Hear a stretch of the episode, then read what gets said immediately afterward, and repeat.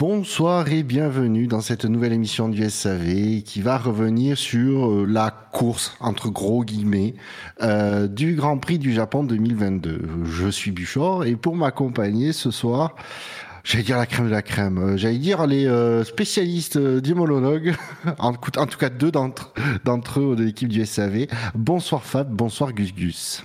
Bonsoir. Mmh, ouais, bonsoir. Ouais. Gus notre spécialiste réglementaire, qui devrait être pas mal mis à contribution ce soir. Non, je l'ai brûlé. Je, je, ah. je, ne sais plus. Ah, t'en arrives à ce point-là, d'accord. Ouais, c'est terminé.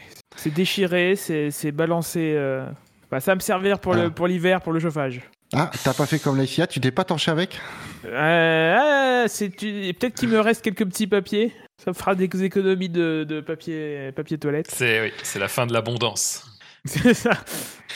Alors, je préviens tout de suite nos auditeurs, euh, l'émission sera un poil particulière ce soir, vous allez le voir, parce qu'il y a des choses, des choses dans les rubriques qui, vont, qui sont exceptionnellement euh, modifiées, mais vous comprendrez le pourquoi du comment, le moment venu.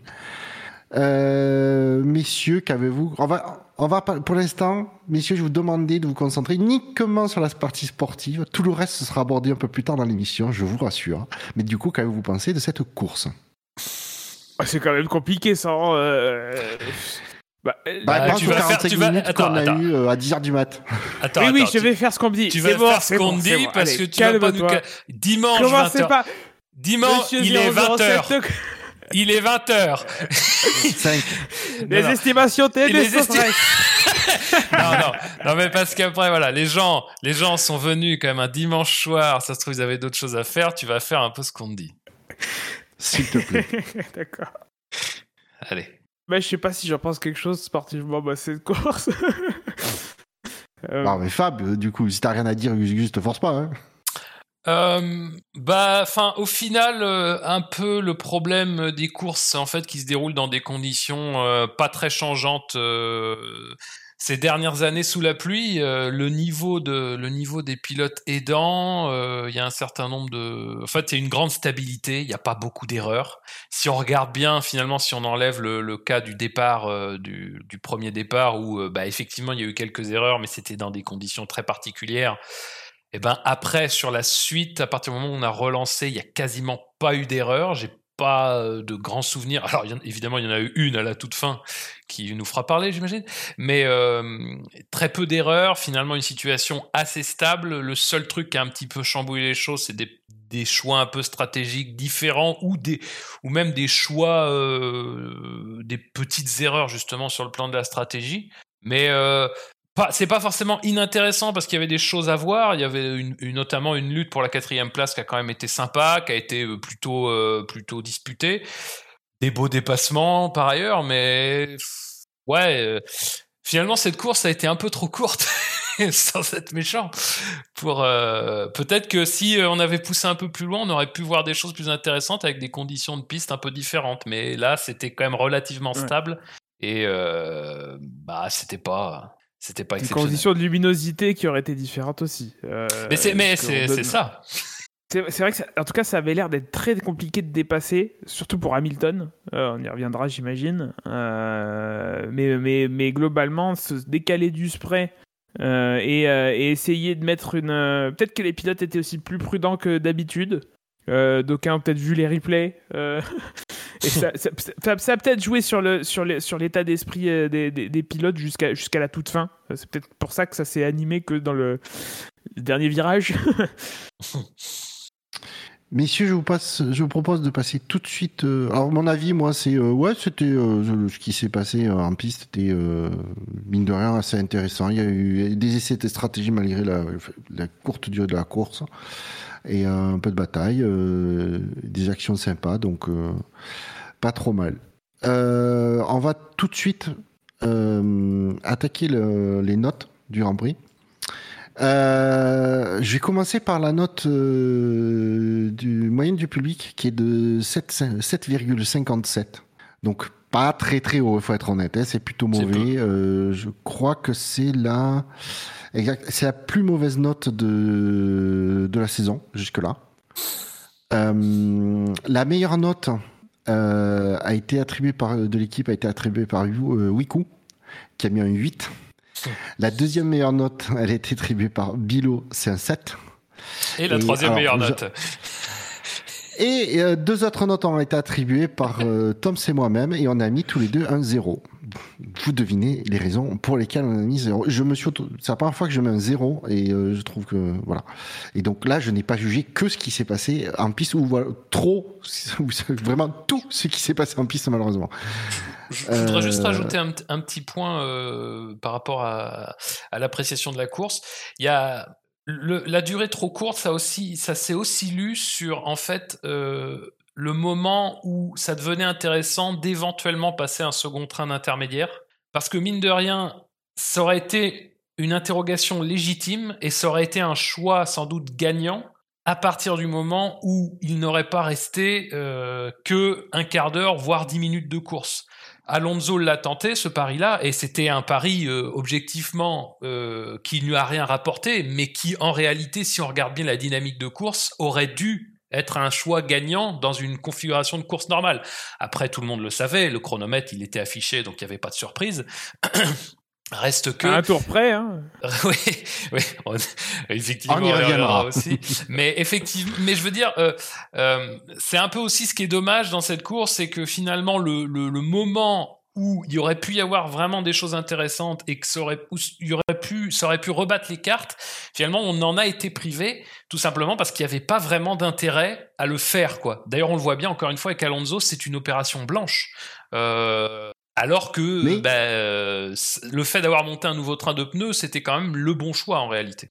Ouais, c'est alors c'était un pari dans le sens où, comme tu dis, c'est il restait pas beaucoup de temps.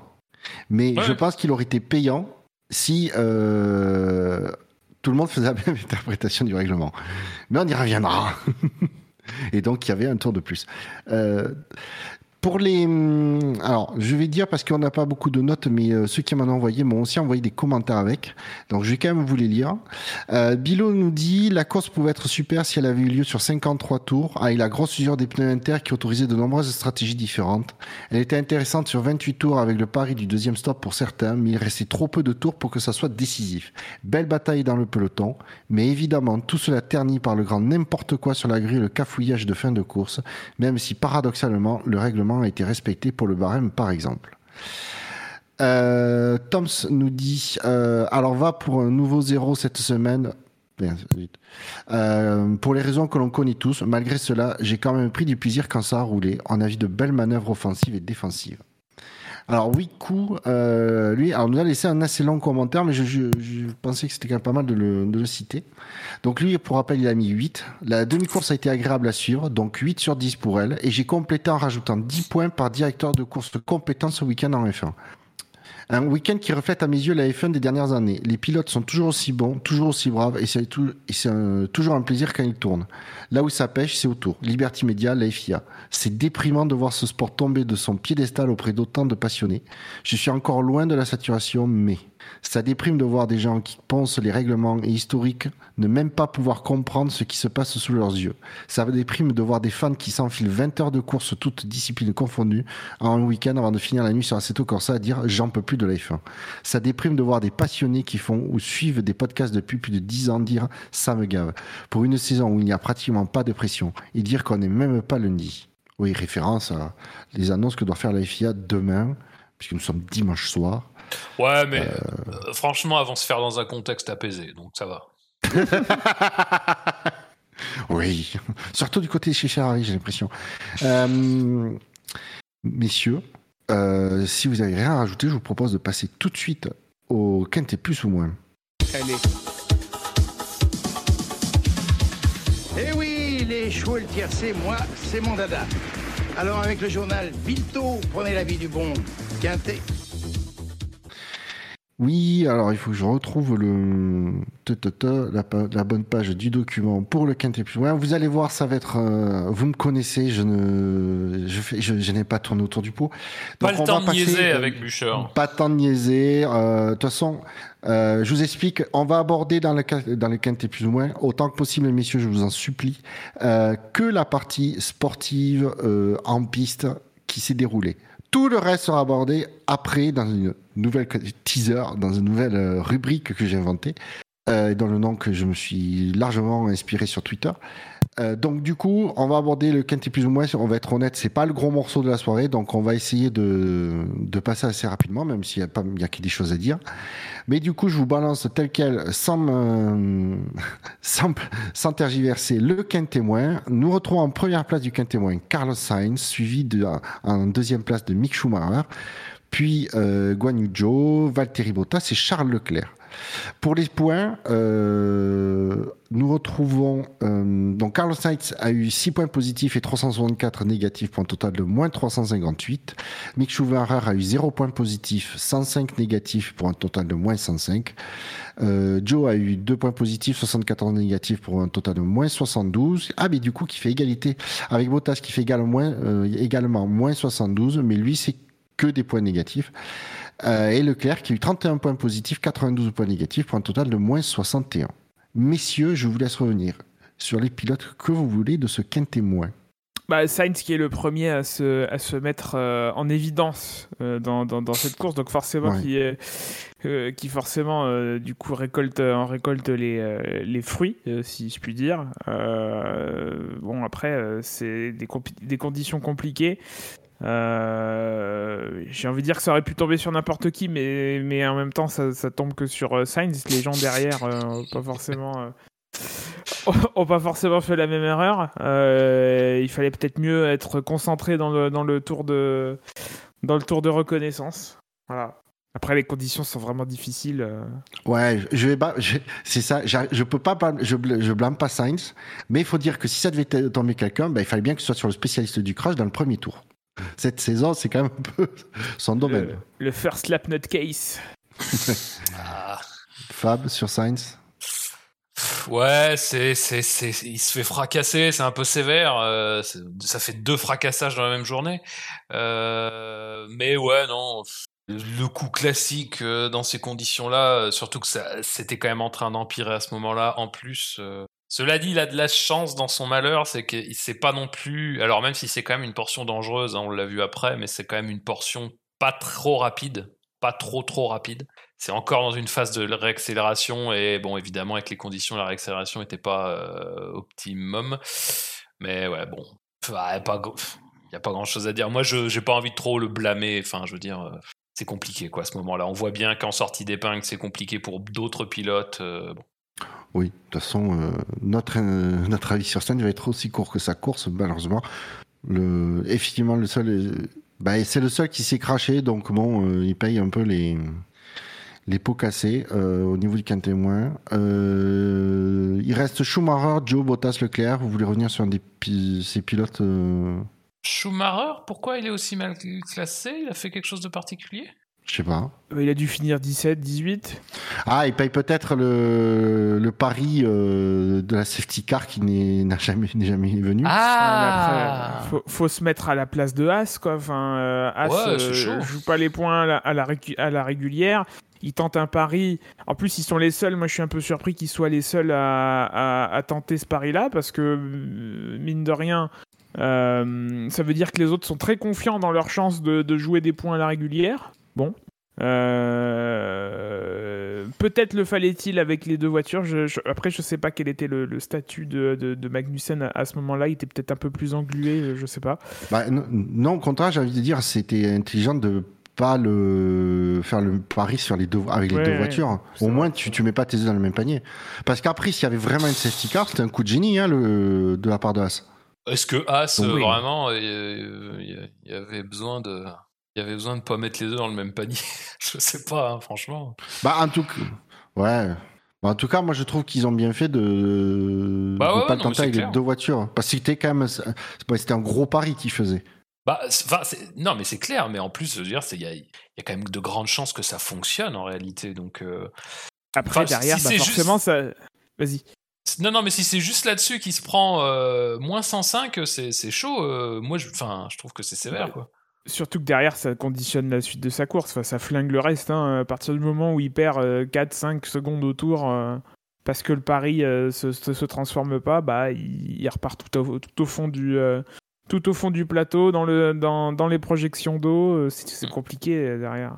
Et puis c'est pas pas Michael Schumacher. Donc euh, bon, sous la pluie. on n'a pas vu non plus de, de, performance extraordinaire de, de, Mick Schumacher en Formule 1 jusqu'ici. Donc, bah voilà. Ouais, D'un côté, il a connu que là jusqu'ici en Formule oui, 1. Oui, oui, c'est vrai, c'est vrai. Donc, donc peut-être qu'il est, qu'il est pas terrible sous la pluie, mais je ne tirerai pas de conclusion basique que sur le que ça a connu de l'as. Après, il sait pas. Enfin, alors évidemment, c'est toujours difficile de juger, mais enfin, il s'est pas non plus très, c'est pas mal démerdé quand il s'est retrouvé face à des voitures plus rapides avec de meilleurs pneus. Hein. Oui, oui. Ça, c'est sûr. Euh, parce que c'est pas si évident que ça euh, de d'arriver à, à, se caser dans des luttes qui sont en cours entre des mecs qui sont des fous furieux. Quand il arrive avec euh, Ocon et Hamilton derrière, il fait rien de répréhensible. Donc, enfin. Bon, encore une fois, c'est un pilote de course. Il, est, il a quand même un palmarès aussi, donc c'est pas euh, voilà évidemment. Mais euh, ouais, je trouve que c'est sévère. Ou alors, enfin, ou alors vraiment j'ai loupé quelque chose dans sa course, mais. Euh. Combien il y a eu de votes, euh, Bouchard? Ah oui, j'ai oublié de préciser, nous avons eu 53 votants, donc merci aux 53 qui ont eu le courage de voter aussi vite, puisqu'on a squeezé une journée complète hein, de vote. Donc Merci. en même temps, vous avez laissé jusqu'à mercredi la, dernière fois. Donc, euh, ouais, voilà, ça fait une moyenne. J'avoue. Euh, bon, je pense que Bottas et Joe, il n'y a pas grand chose à dire sur leur course, honnêtement. Les alphas sont aussi euh, transparentes que d'habitude. Alors, avec des projections de autour, on les voyait encore. Ah, Joe, Joe, il s'est fait un. je vais l'appeler Zou, moi je l'appelle Zou. Euh, Zou, il a, il a fait son petit tête à queue à, 25 km/h en sortie d'épingle dans le premier départ. Ah oui. Je pense que ça, c'est le petit plus. Mais ouais. Exact. Mais avec. il a fait le, petit burn pour remettre la voiture dans le bon sens. C'était parfait. Il, était, ah il s'est retrouvé pile le long de la ligne. Euh, pas, pas, un millième en travers. Euh, il est reparti. Et alors, meilleur tour, Zou, non? Oui, je crois. Et normalement, ouais, je crois que c'est le meilleur tour. Super. La Chine s'éveille. Enfin. Enfin, on entre au palmarès. Quoi? Qu'est-ce que t'as dit? J'ai demandé si c'était une contrepétrie. en tout cas, j'ai, eu des informations, effectivement, il va, il va rentrer, rentrer chez lui à pied. cette, cette émission va être longue. Vous n'avez pas idée, chers auditeurs. Ah, meilleur tour euh, Non, non, bravo. Hein. Ah, c'est pas tout le monde. Hein. Alors euh, zéro. Alors pour pour enfin pour euh, en plus meilleur tour 0,001 devant Alonso. Donc euh, dès oh. qu'on peut priver Alonso d'une ligne de palmarès, je pense que c'est exactement ça. Du je pense aussi que pour rien que pour ça, pour moi, j'ai dit Joe aurait dû être en tête du Quintet Plus, mais bon. Je pense qu'il faut qu'on lui envoie une plaque. ah ben.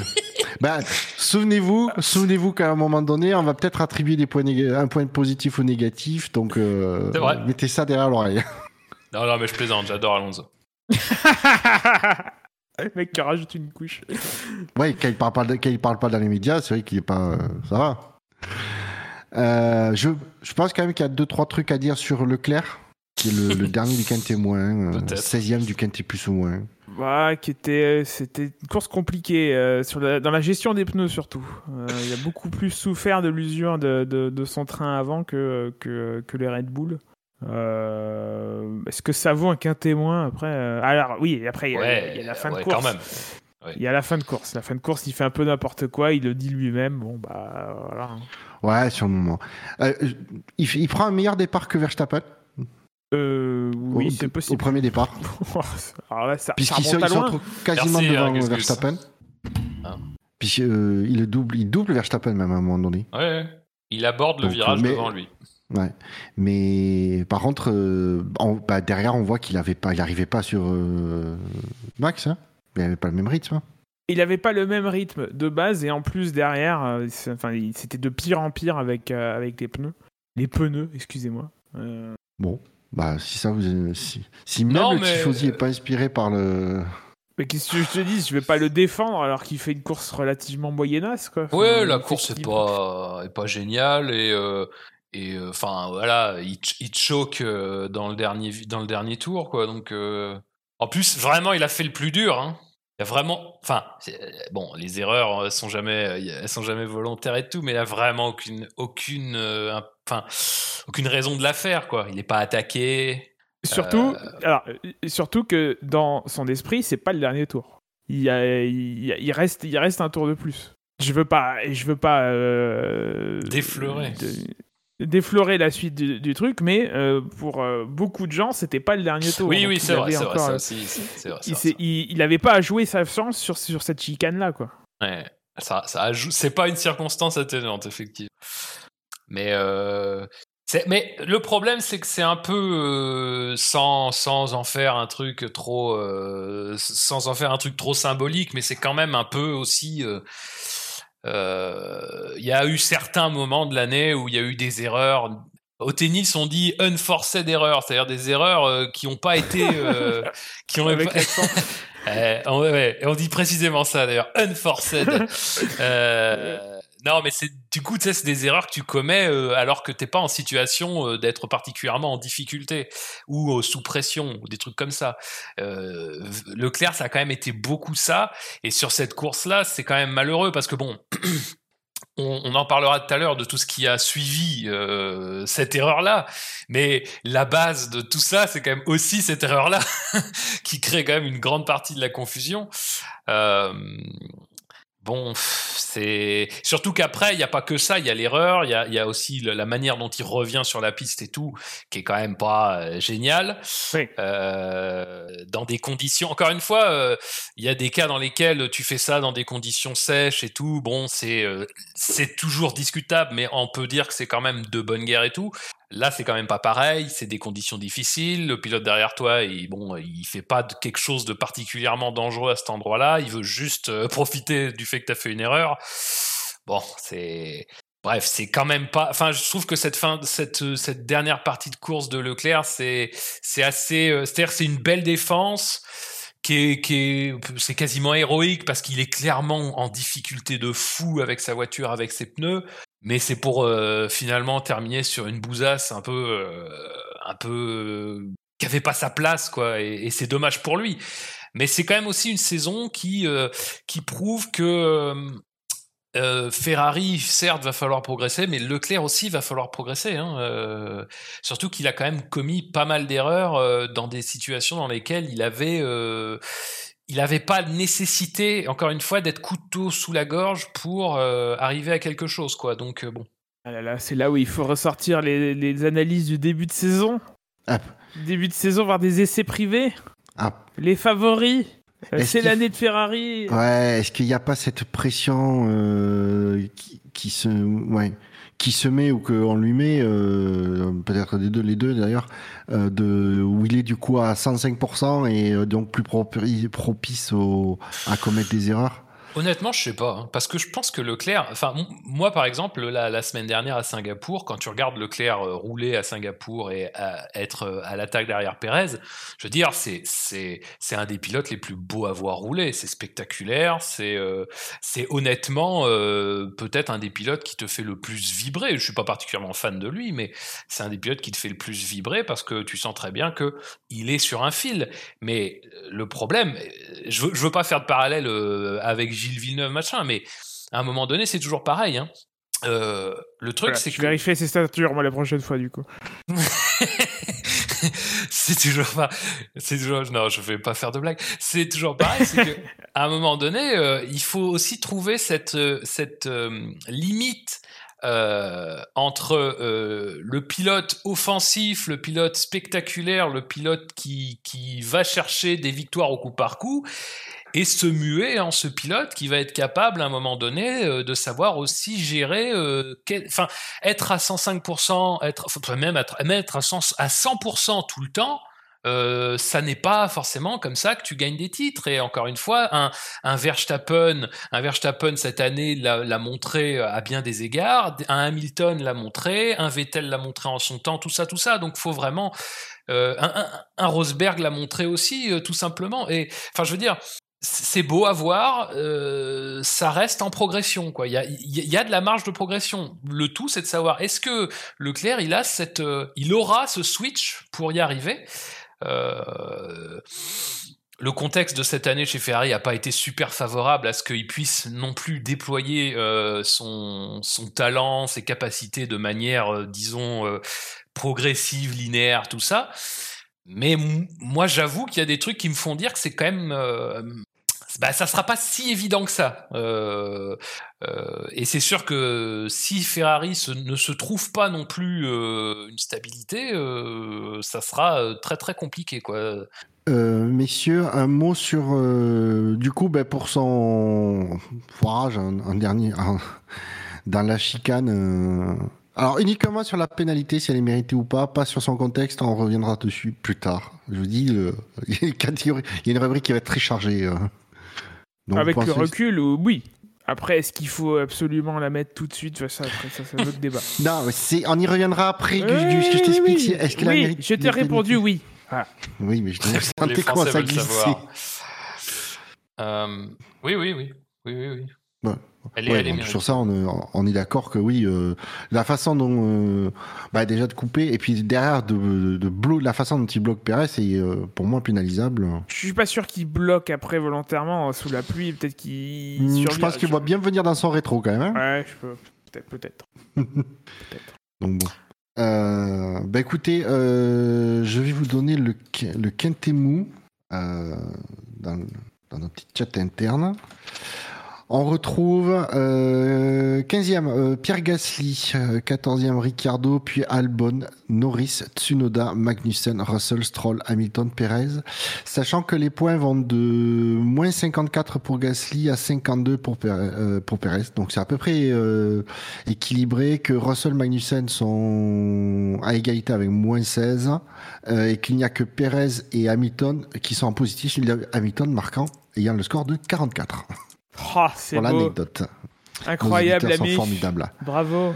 Euh, il y a, oui, il y a aussi Norris et Albon. Il y a Norris et, Norris et Albon à égalité avec moins de 37. Donc, ah bah euh, la température. Ça s'est resserré, il n'y a pas de. moins de 37, euh, non. ah oui. Mais c'est pour leur score, mon Dieu. Il y a que. Sur les 10 pilotes, il n'y en a que 3 qui n'ont pas eu de points positifs. C'est Norris, Albon, Ricardo. Jack dans Titanic, il a moins 37 à la fin du film. c'est réel. ouais, je vais noter surtout que c'est Gus Gus qui a moins de 37 de QI. Pourquoi? C'est pas. Parce que tu me saoules. Tes blagues sont pourries. Digne de Benlop, pour dire. Oh non, c'est méchant quand euh, Est-ce qu'il y a un pilote que, sur ces 10 sur lequel vous voulez revenir? Sur sa course hmm. euh. Il y a quand même des choses à dire. Alors, euh, ouais, Albon, elle a été courte, mais je me souviens plus. Albon, il a. Alors, apparemment, ah il, a, un problème technique en sortie d'épingle, mais qui est consécutif à un contact. Ah. Ouais. Ah, faut que j'aille voir ça. Sauf que je crois qu'il n'y a, rien qui est visible sur les caméras euh, embarquées parce qu'il y a tellement de spray que. Bah, ouais, mais Gus Gus, il a accès aux caméras de sécurité du circuit. donc. À votre résolution.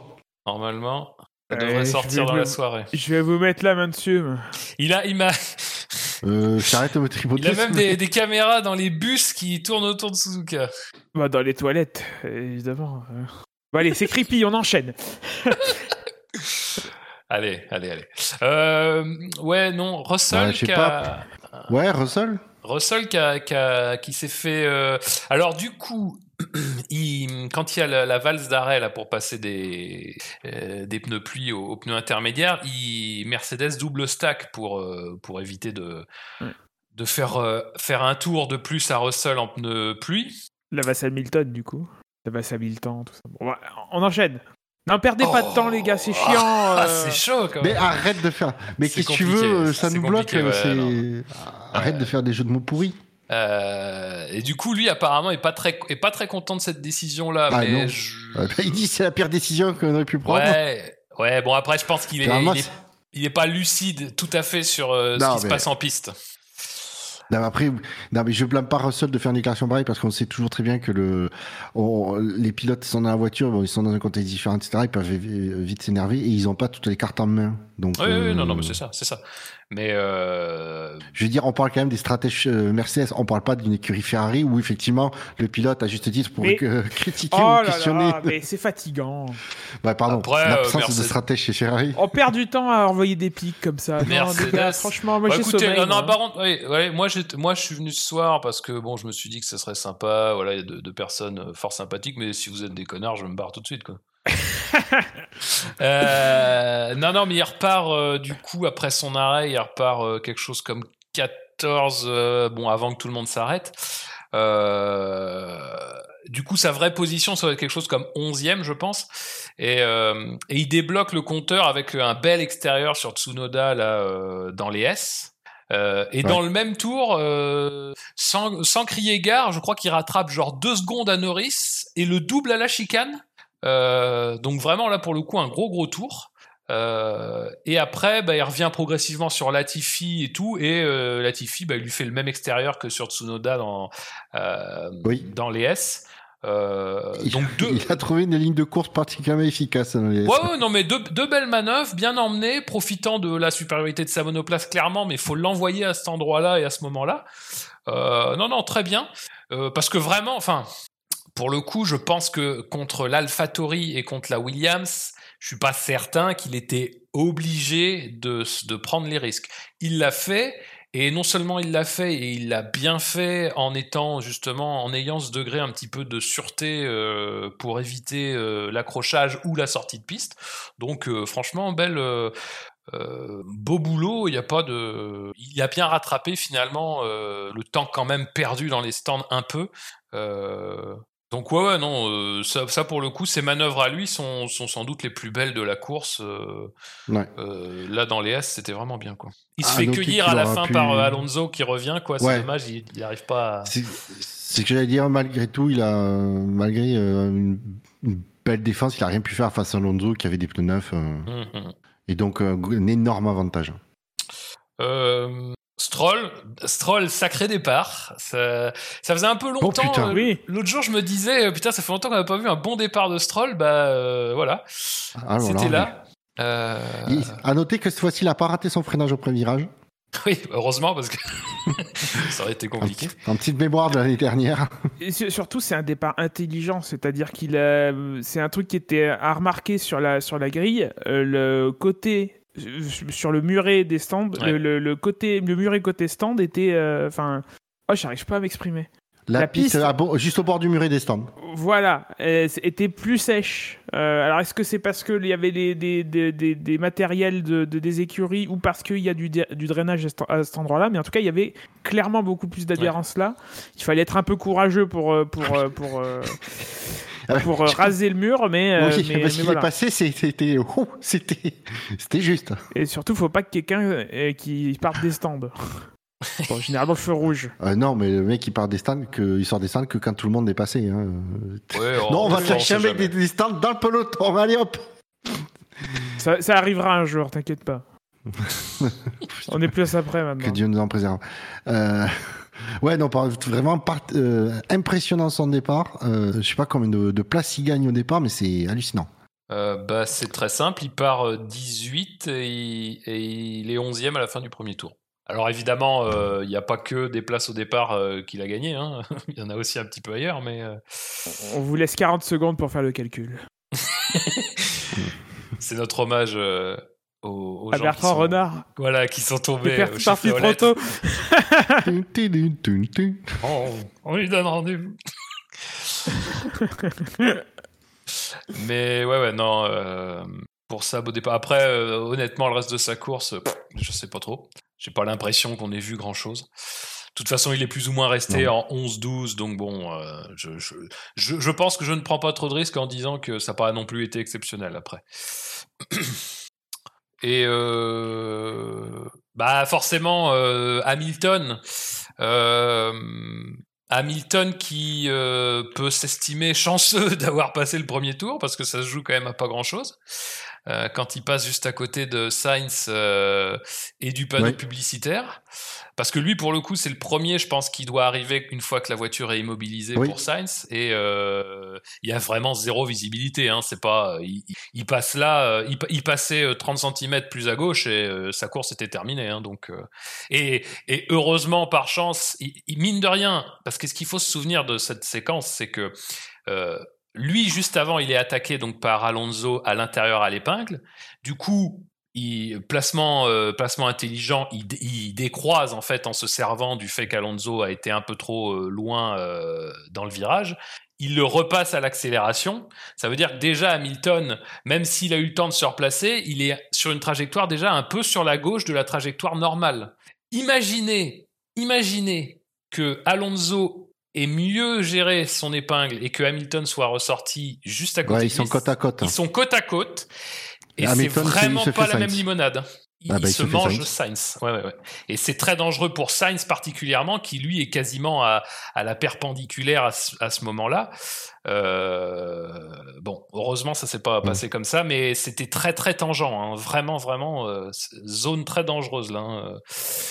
Ouais. À noter que euh, il avait complètement dépassé Alonso au moment où le, le panneau lumineux du drapeau jaune s'allumait. Ouais. Donc au début, tu sais, quand j'ai vu, je me suis dit merde, est-ce qu'il a pas doublé sous drapeau jaune?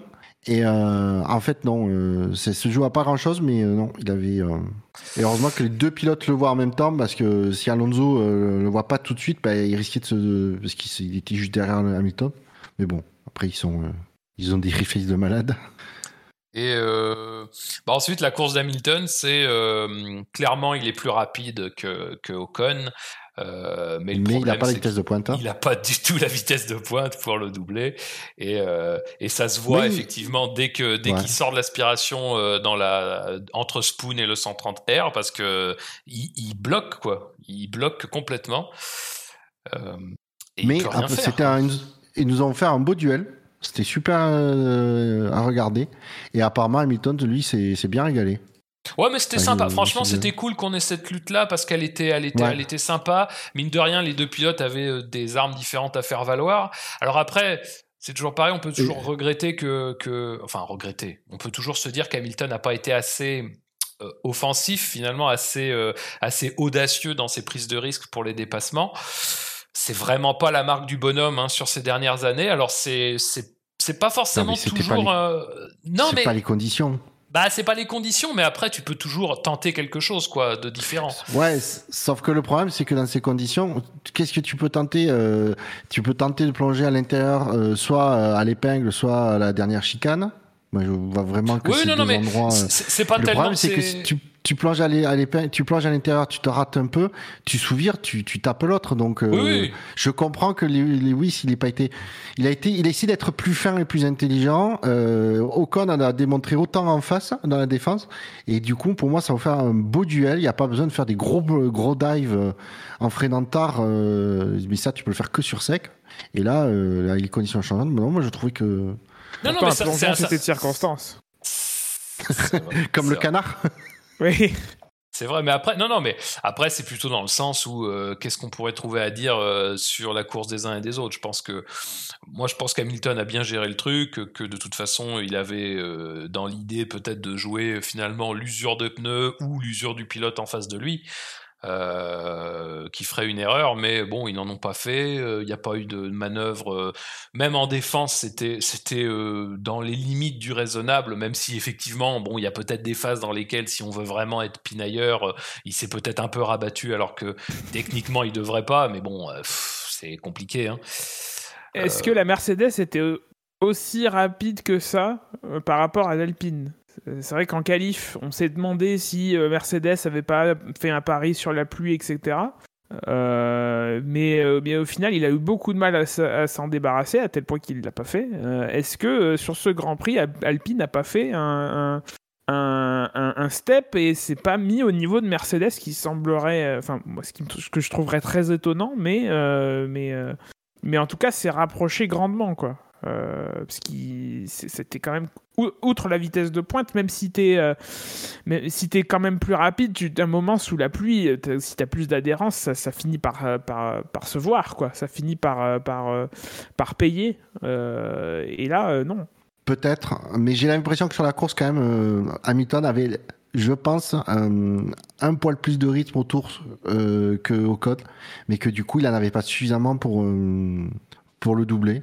Je pense que s'il arrivait à le doubler, il, aurait, il aurait fini par creuser très légèrement euh, au fur et à mesure l'écart. Euh, Alors, après, à mon avis, s'il le, euh, s'il le double, il lui met deux secondes dans le, dans le premier tour où il est devant, hein, tu je crois pense. Ouais, ouais, je suis quasiment sûr. hein. Je, je Et voilà, je le prononcerai pas club. temps, mais euh, Parce qu'il a le talent pour le faire non, mais euh, Non, mais après, je peux me tromper, mais en, gén- enfin, je en général, euh, ce genre de configuration de course, euh, c'est quand même souvent que la voiture derrière a un, avantage certain. Euh, et il y a, enfin, il y a quand même très peu de phases de course dans lesquelles Ocon était bien au-dessus en dehors évidemment de, la vitesse de pointe. Mais, mais en même temps, après, mais après c'est toujours pareil. Euh, euh, Ocon le savait très bien. Donc Ocon a joué avec ses forces. Euh, il a géré. Il y, avait ah, évidemment, fallait pas faire d'erreur dans, dans l'ensemble du tour, mais il y avait deux zones à gérer. C'était la sortie de Spoon et la sortie de la chicane, principalement. Euh, après, effectivement, l'Alpine, c'était l'Alpine c'est quand même une bonne voiture, euh, c'est quand même une bonne voiture. Donc en fait, elle n'est pas, elle est pas suffisamment moins bonne que la Mercedes dans certaines zones de, du circuit. Et on parlait de Russell tout à l'heure. Russell, s'il peut aussi dépasser par l'extérieur des voitures, c'est parce que ces voitures-là, c'est l'AlphaTauri et c'est la, la Williams. Là, Hamilton, il est confronté à l'Alpine et c'est quand même pas tout à fait la même limonade. Il peut pas faire exactement la même chose. Il peut pas euh, contourner la voiture, quoi. Euh, justement, c'est l'Alpine et en qualif, elle était devant. Donc euh, c'est en course, c'est ah oui, non, non, mais pas les mêmes circonstances. je suis d'accord que en moi, rythme pose des questions sur le niveau de la Mercedes en fait. C'est ça. Le... En rythme pur, clairement, en rythme pur, clairement, l'Alpine a montré son sa force, mais je, j'ai du mal à croire que sur ce qu'on a vu de la course, c'est-à-dire qu'un Hamilton qui était quand même, parce que ça a été progressif, il n'a pas été tout de suite euh, tout le temps euh, sur le dos de, de, de, ça a été progressif. À un moment donné, on a bien senti que, alors est-ce que c'était l'usure pneumatique, est-ce que c'était euh, le niveau de d'eau sur la piste qui en fait a amené à ce qu'il y ait une bascule de la performance et tout. Mais on sentait quand même à un moment donné le seul truc finalement qui freinait euh, la Mercedes, bah c'était la Mercedes elle-même quoi. Euh, plus que en fait l'Alpine qui était supérieure.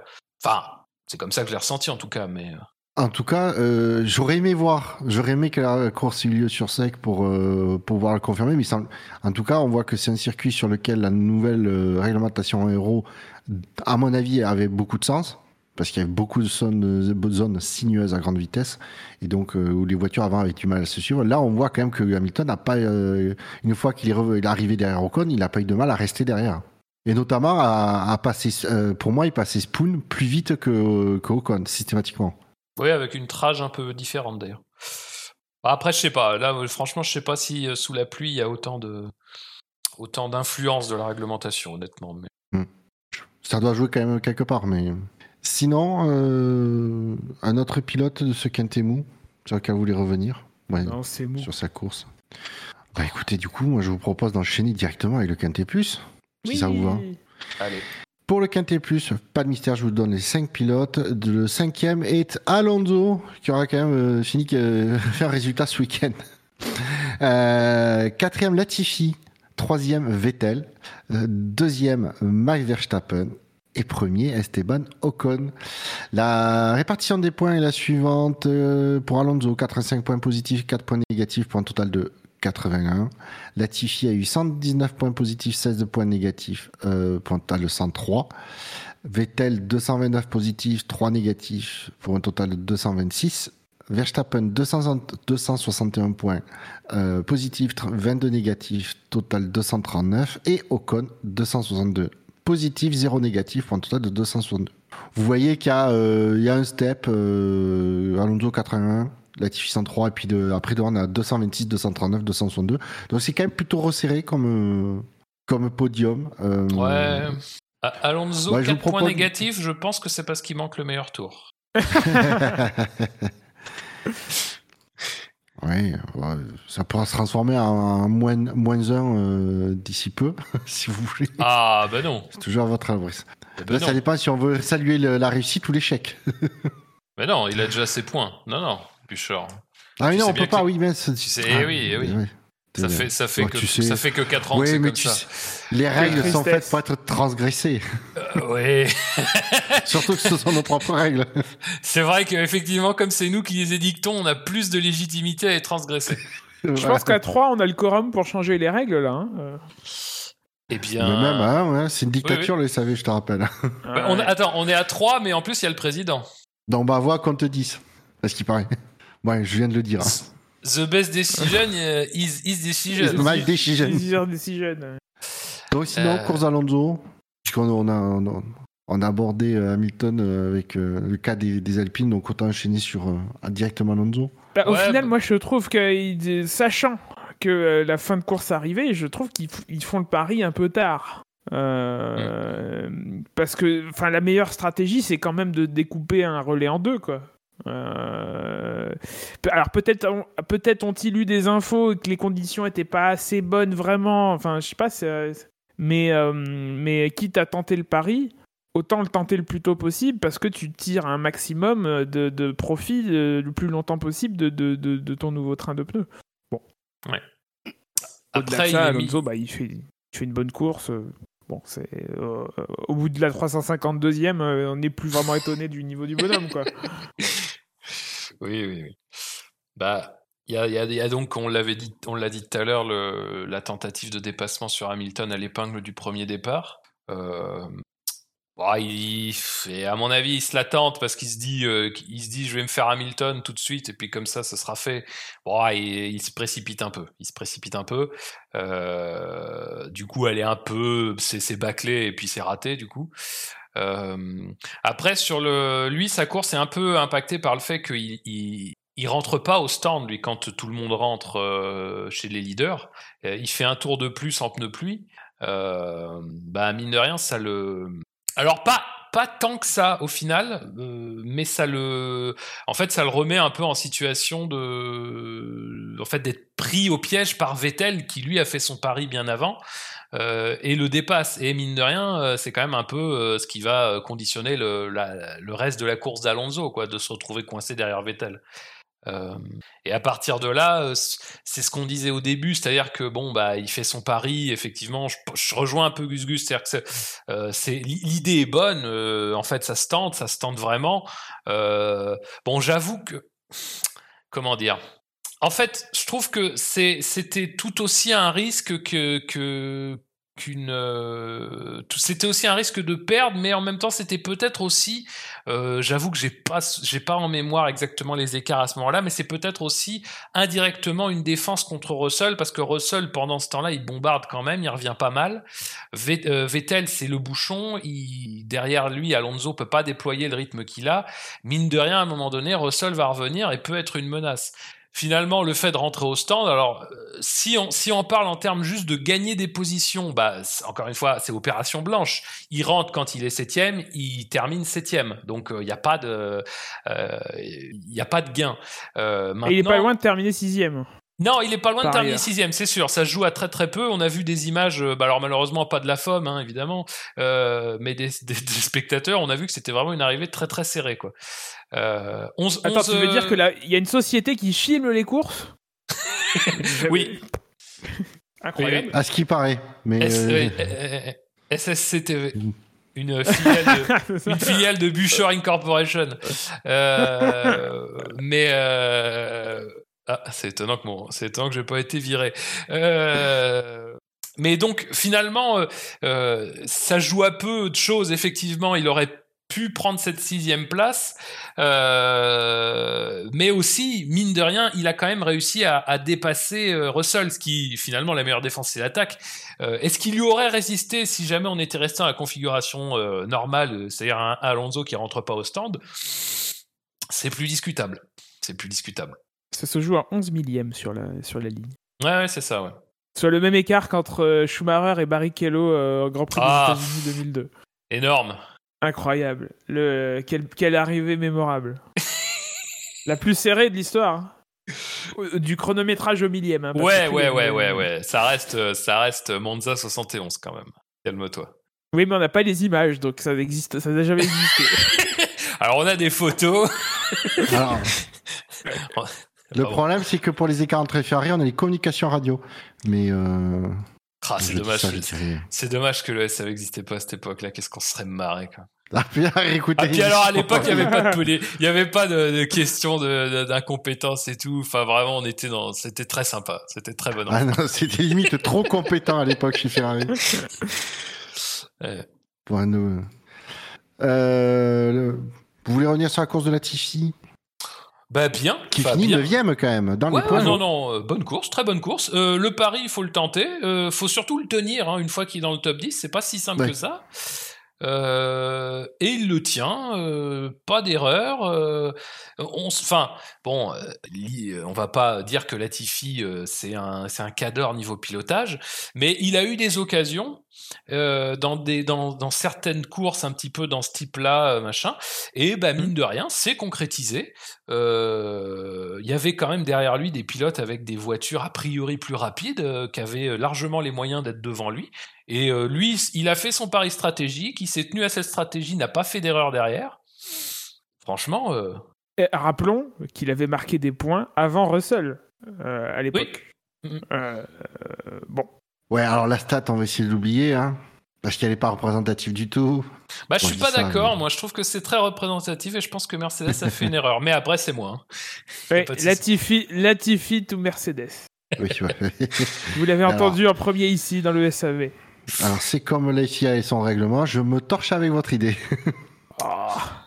Non, par contre, c'est drôle mais- parce que du coup, la Tiffy finit juste derrière Russell. Oui. Donc, À 22 Thierry Rouquet et secondes. Williams, euh, Ah oui, à 22 secondes, oui. Oui, c'est- effectivement. Et il est. Ah oui, ça se joue un bah, peu quand juste derrière en position pendant le temps. J'avais pas vu. C'est pas, Je- c'est- c'était très ténu. Oui, oui, c'est effectivement très ténu. Ah bah, Ok. on a aussi vu, euh, on a, on a aussi vu cette photo finish euh, par, par la FOM, hein, je veux dire. Oui. Ça, on sait pas. Hein. On se souvient tous. Aussi bien. images. Aussi bien, aussi bien, il y a des heures de, de chronométrage, hein, on sait pas. Ouais, ouais, effectivement. Non, parce que ça, c'est informatisé, il n'y a pas de- il y a pas d'intervention humaine, donc ça marche. Bah écoutez, euh, peut-être un, un mot sur la course de Vettel, du coup? Ouais, je pense que je l'aurais mis premier du quintet plus. Eu égard à sa- à sa- à- au matériel qu'il a entre les mains. En tout cas, il a Euh. été élu pilote du jour. Oui, bon, ça. Bah, il n'a pas été élu au max du jour. Bah, c'est pas Max qui a été élu au max du jour. C'est, ça change. Ah ouais, bah, enfin, tu sais, Max, il gagne beaucoup là maintenant, donc ça va finir. C'est- c'est- ça, c'est fini, c'est l'époque où il gagnait tout. Ça y est, les gens vont commencer à se lasser. Et, Ah bah oui, maintenant il, il est dans un fauteuil. Ah, oui. Est-ce que ça fait partie des, est-ce que ça fait partie des choses dont on parlera dans la deuxième partie de l'émission, le fauteuil Si vous voulez. Ah ouais, super. J'ai un mot à dire là-dessus. Euh, Bah Vettel. Alors oui, Vettel, euh. ça avait quand même mal commencé. hein. Euh, Oui. Il fait pas. Alors lui aussi il prend un bon départ. euh, on parlait de Stroll tout à l'heure. Lui aussi prend pas un mauvais départ. En tout cas une bonne impulsion. Du coup lui par contre il a pas le droit euh, aux côtés de la piste euh, un peu sec. Euh, il se retrouve tout de suite dans une zone où là il part quasiment en aquaplaning. Et alors après il y, a un, es- il y a un contact avec une avec Alonso donc apparemment Ah, ouais. et On qui dirait l'envoie en tête à queue. bon. On dirait que Vettel veut, aborder le virage, mais un peu trop tôt. C'est pour ça qu'il tourne sur Alonso. Ouais, Ouais, c'est un pas peu l'impression que ça donne en caméra, embar- en caméra embarquée. Il faut dire que bon, avec l'esprit, on voit pas grand chose. Si on avait des vidéos de la course en même temps, on pourrait, on pourrait vous en parler, mais alors, Oui, c'est vrai qu'on, c'est vrai que là on enregistre le dimanche soir, donc toutes les vidéos ne nous sont pas encore arrivées. Ouais, nos téléscripteurs sont en train d'imprimer les, les, les, les- les images, la pellicule. Mais ouais, du coup, euh, ça avait pas très bien démarré, ça l'a rejeté euh, dans les profondeurs du classement. euh, Et finalement, dans un sens, c'est aussi ce qui va derrière, une fois que la course est relancée, un petit peu l'encourager à prendre ce risque, quoi. De passer directement aux intermédiaires. Ben, en, en même sui- temps en que suivant Latifi. Latifi, finalement, parce que c'est quand même Latifi qui le fait d'abord. Et voilà, c'est la Eh. qui, qui, qui tient les, les rênes dans, dans ce championnat. Ouais, alors je pense pas que euh, Aston Martin euh, il s'en est léger, il dit à Vettel. Euh, tu fais comme Latifi, Aston Martin, ils font des œufs, non Aston Martin.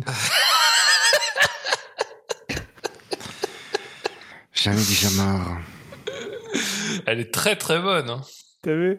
Faites Ouais. Taire. Très. T'as qu'à parler clairement aussi, Buchor. Oh. Oh putain, et ça vient de Gus Gus. Oh mon dieu. Ah, ah, attends, attends. Bah, tu, tu as les, les, les trois langues les plus, les plus fourchues euh, de, du SAV sont ici, elles sont ce soir. Ah non, non, non. Non, non. La plus fourchie, Dis, ça, c'est Tops. les jeunes C'est ingénieurs. Tops. Non, non. Celui qui fait le plus Ouais. d'erreurs de prononciation, c'est Toms. On a Ouais, temps, c'est un- perles. C'est un fan d'Alonso. peut- Oui, mais oui. Ah, mais Le pauvre, le il cumule. hein. Donc oui, Vettel. euh, Après, euh, l'arrêt est un peu meilleur pour euh, l'arrêt est un peu meilleur pour Aston. Du coup, ça D'ailleurs, il n'y a pas d'unsafe release. La, la, direction de course, c'est un petit peu, c'est un petit peu chauffé. Euh, en voyant en voyant un unsafe release euh, là où il y en avait pas, ce qui est quand même assez euh, ce qui est quand même assez euh, couillu de leur part parce que d'habitude c'est vraiment l'inverse. Hein. Oui, bah, ça rapporte des sous. Mais cette fois il y en avait Ils pas. Ils me font et... commettre des amendes. Par contre, il faut arrêter. On va être honnête, faut arrêter. Je suis d'accord, il n'y a pas d'unsafe release. Par contre, il faut arrêter avec les deux voitures de front dans la pit lane, quoi. Ouais, ouais, mais Bah, alors, je- non, mais je suis d'accord. pour Mais à un moi, c'est euh, unsafe release du coup. Bah, Ils peuvent pas, ils peuvent pas se permettre d'être à deux de front. Il y a des mécanos. Enfin, euh, non, c'est c'est- c'est un c'est- unsafe release. Si Non, à un moment je- tu non, ne peux pas te rabattre derrière l'autre, Je je suis C'est- d'accord que c'est des situations potentiellement dangereuses. Après, le problème, c'est qu'il n'y a pas d'unsafe release dans le sens où les deux voitures repartent en même temps. quoi. C'est une Et que question. c'est de- qu'un problème de motricité de l'une. Pour moi, oui. Pour moi, oui. Non, mais Pareil. à, dire, à un moment donné, euh, à un moment donné, mais ça, c'est comme, euh, c'était quoi? C'était Sainz à, à Zandvoort, euh, où devant lui, tu as une marée de mécaniciens qui se dressent. Il repart bien avant que la voiture euh, derrière lui euh, passe au niveau du stand. Mais le problème, c'est comme il doit faire un coup de volant vers la gauche, puis un coup de volant vers la droite pour se replacer, finalement, Ouais, ça se transforme en situation dangereuse. Non, mais je veux dire, on, euh, on va pas. Nous, on est les premiers à être très à cheval sur ces questions-là, mais à un moment donné, il y a des cas dans lesquels euh, je- j'en suis le premier. Désolé, parce que c'est effectivement des prises de risque pour les gens qui sont dans la voie des stands, surtout dans des conditions comme ça où euh, on a moins d'adhérence et tout. Euh, mais enfin, là, moi, je sais pas trop comment faire, quoi. là, là où je te rejoins pas, c'est le pilote une fois qu'il est euh, pas sur la voie rapide de la Ça, ligne je suis des stands et d'accord. qu'il est deuxième, il doit se rabattre, il doit laisser la place. Ça, je suis d'accord. et ils doivent pas repartir à deux de front, que ce soit dans la ligne des stands ou dans la, dans la, dans la Alors, voie de l'accélération une fois ça, la, ligne des stands repart. Bon, aussi, là, je suis d'accord. Par contre, là, je pense que c'est euh, de mémoire, c'est euh, Vettel qui est devant au moment où il est Oui, relâché. oui, Oui. lé- légèrement, Là- légèrement. ouais. Ah, il est pas légèrement devant. Ah, tu veux dire dans la voie des stands Oui, oui, c'est Vettel qui est devant Latifi. euh, oui, oui, oui. Ouais, et, et c'est là où il devrait mettre une règle. Il devrait dire clairement que le pilote qui est, qui est derrière, ben, la- le- la- laisse la possibilité au mec euh, qui est clairement devant de pouvoir se rabattre et qui ne roule que sur une se- seule euh, ligne, seule voie, quoi. Il faut, euh, et que du coup, c'est pour éviter qu'il ne, ne à deux de front descente. C'est n'importe quoi. Oui, parce Oui, que surtout il y a que ça se trop de règles pour qu'ils arrivent quoi. à la gérer celle-là en plus. Oui, ce serait très simple. à écrire. C'est vrai que c'est vrai qu'elle serait très compliquée à écrire parce qu'elle serait tellement explicite que et, pas, et pas Mais ils oublieraient au milieu de, de l'écrire le pourquoi euh, de le pourquoi de la règle. Sans être méchant, sans être méchant, euh, euh, ça vraiment dans, dans ce qu'on a vu euh, ces dernières années, c'est vraiment euh, le cas. les mecs doivent même pas considérer que euh, il y a, enfin, le mot danger ne doit vraiment à aucun moment traverser l'esprit des gens qui regardent ces séquences, hein, parce que vu les choses qu'on a vues et qu'ils ont laissé passer, il y a vraiment pas de souci. Hein. Il y a vraiment pas de souci. Mais c'est un problème, clairement. Ça, c'est clair qu'il y a un problème. De toute façon, de toute façon, on sait que qu'un genou, ça coûte 50 000 euros pour les filles. C'est pas une double fracture de la jambe Ouais, ouais peut-être. Fracture euh, ouverte, ce truc horrible. Ouais, ouais, c'était assez. ouais. C'était assez folle. Ah oui, c'est vrai que c'était du coup, ça, ça, ça, ça mettait euh, 20 000 de pénalité, puis c'était fracture ouverte. Messieurs, euh, il reste deux pilotes euh, dont on va à- aborder. Euh, Ocon Verstappen, je vous laisse choisir lequel vous l'abordez en premier, sachant que Ocon est premier du quintet plus ou moins. Ah, faisons les choses dans l'ordre. Donc Verstappen, Surtout que bon, euh, Verstappen, il n'y a pas grand chose à en dire. euh, enfin, euh, il fait, il champion fait- du monde, bravo pour son titre, hein, son premier. Non. Bah, en tout cas, Non celui qui laisse en tout cas, en tout cas, c- celui qui ne laisse absolument aucun doute. Euh, il, tellement il a écrasé tout le monde cette année et en particulier sur cette course. Ouais, Et notamment sur cette course plutôt. On en reparlera demain soir. Euh, Oui, Écoute, parce qu'il y a euh, effectivement la deuxième partie, c'est demain soir. Alors, à l'heure d'aujourd'hui, avec les informations que nous avons, je maintiens ce que j'ai dit. Non, par contre, euh, en tout cas, euh, sur le raison du pourquoi, du comment, euh, on en reviendra dans la grosse partie qui arrive ensuite, mais euh, dommage qu'il n'ait pas pu avoir la célébration à la radio de son titre, etc., et qu'il ait malheureusement découvert... Euh, pas même de sa victoire. Même de la victoire, il a eu, euh, a eu un peu tard. hein. On en reviendra. Mais... Oui, oui, non, mais il y a rien, il y a pas grand chose à dire, hormis évidemment cet extérieur de derrière les fagots au premier tour. Euh, qu'il faut sortir euh, non pas euh, non pas parce que c'est un extérieur mais parce que c'est un extérieur dans des conditions que finalement tu découvres quoi hein. c'est toujours pareil quand tu arrives premier virage en course sous la pluie faut se le faut se le farcir l'extérieur mais il l'a il l'a parfaitement fait bien aidé aussi par un Leclerc qui a été résistant mais pas non plus jusqu'au point d'être dangereux euh, ou d'être euh, ou de faire une mauvaise manœuvre. Euh, donc bon bah, enfin là pour le coup très très très beau départ. Et bah oui c'est malheureusement c'est à peu près le seul moment où on a pu voir le voir faire quelque chose de la course puisqu'après il a été tout seul sur sa planète. Et oui oui bah enfin qu'il le qu'il l'ait scellé euh, à Singapour ici ou à ou à Austin ou après euh, ça ne change absolument rien à l'affaire euh, il a été le meilleur pilote de loin de cette saison clairement le plus régulier au plus haut niveau.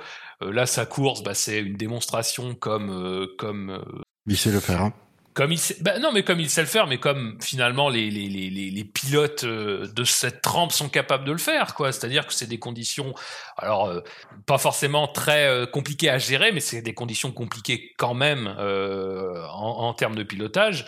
Il est un des meilleurs pilotes dans ces conditions. Il dispose aussi de la meilleure voiture assez nettement désormais.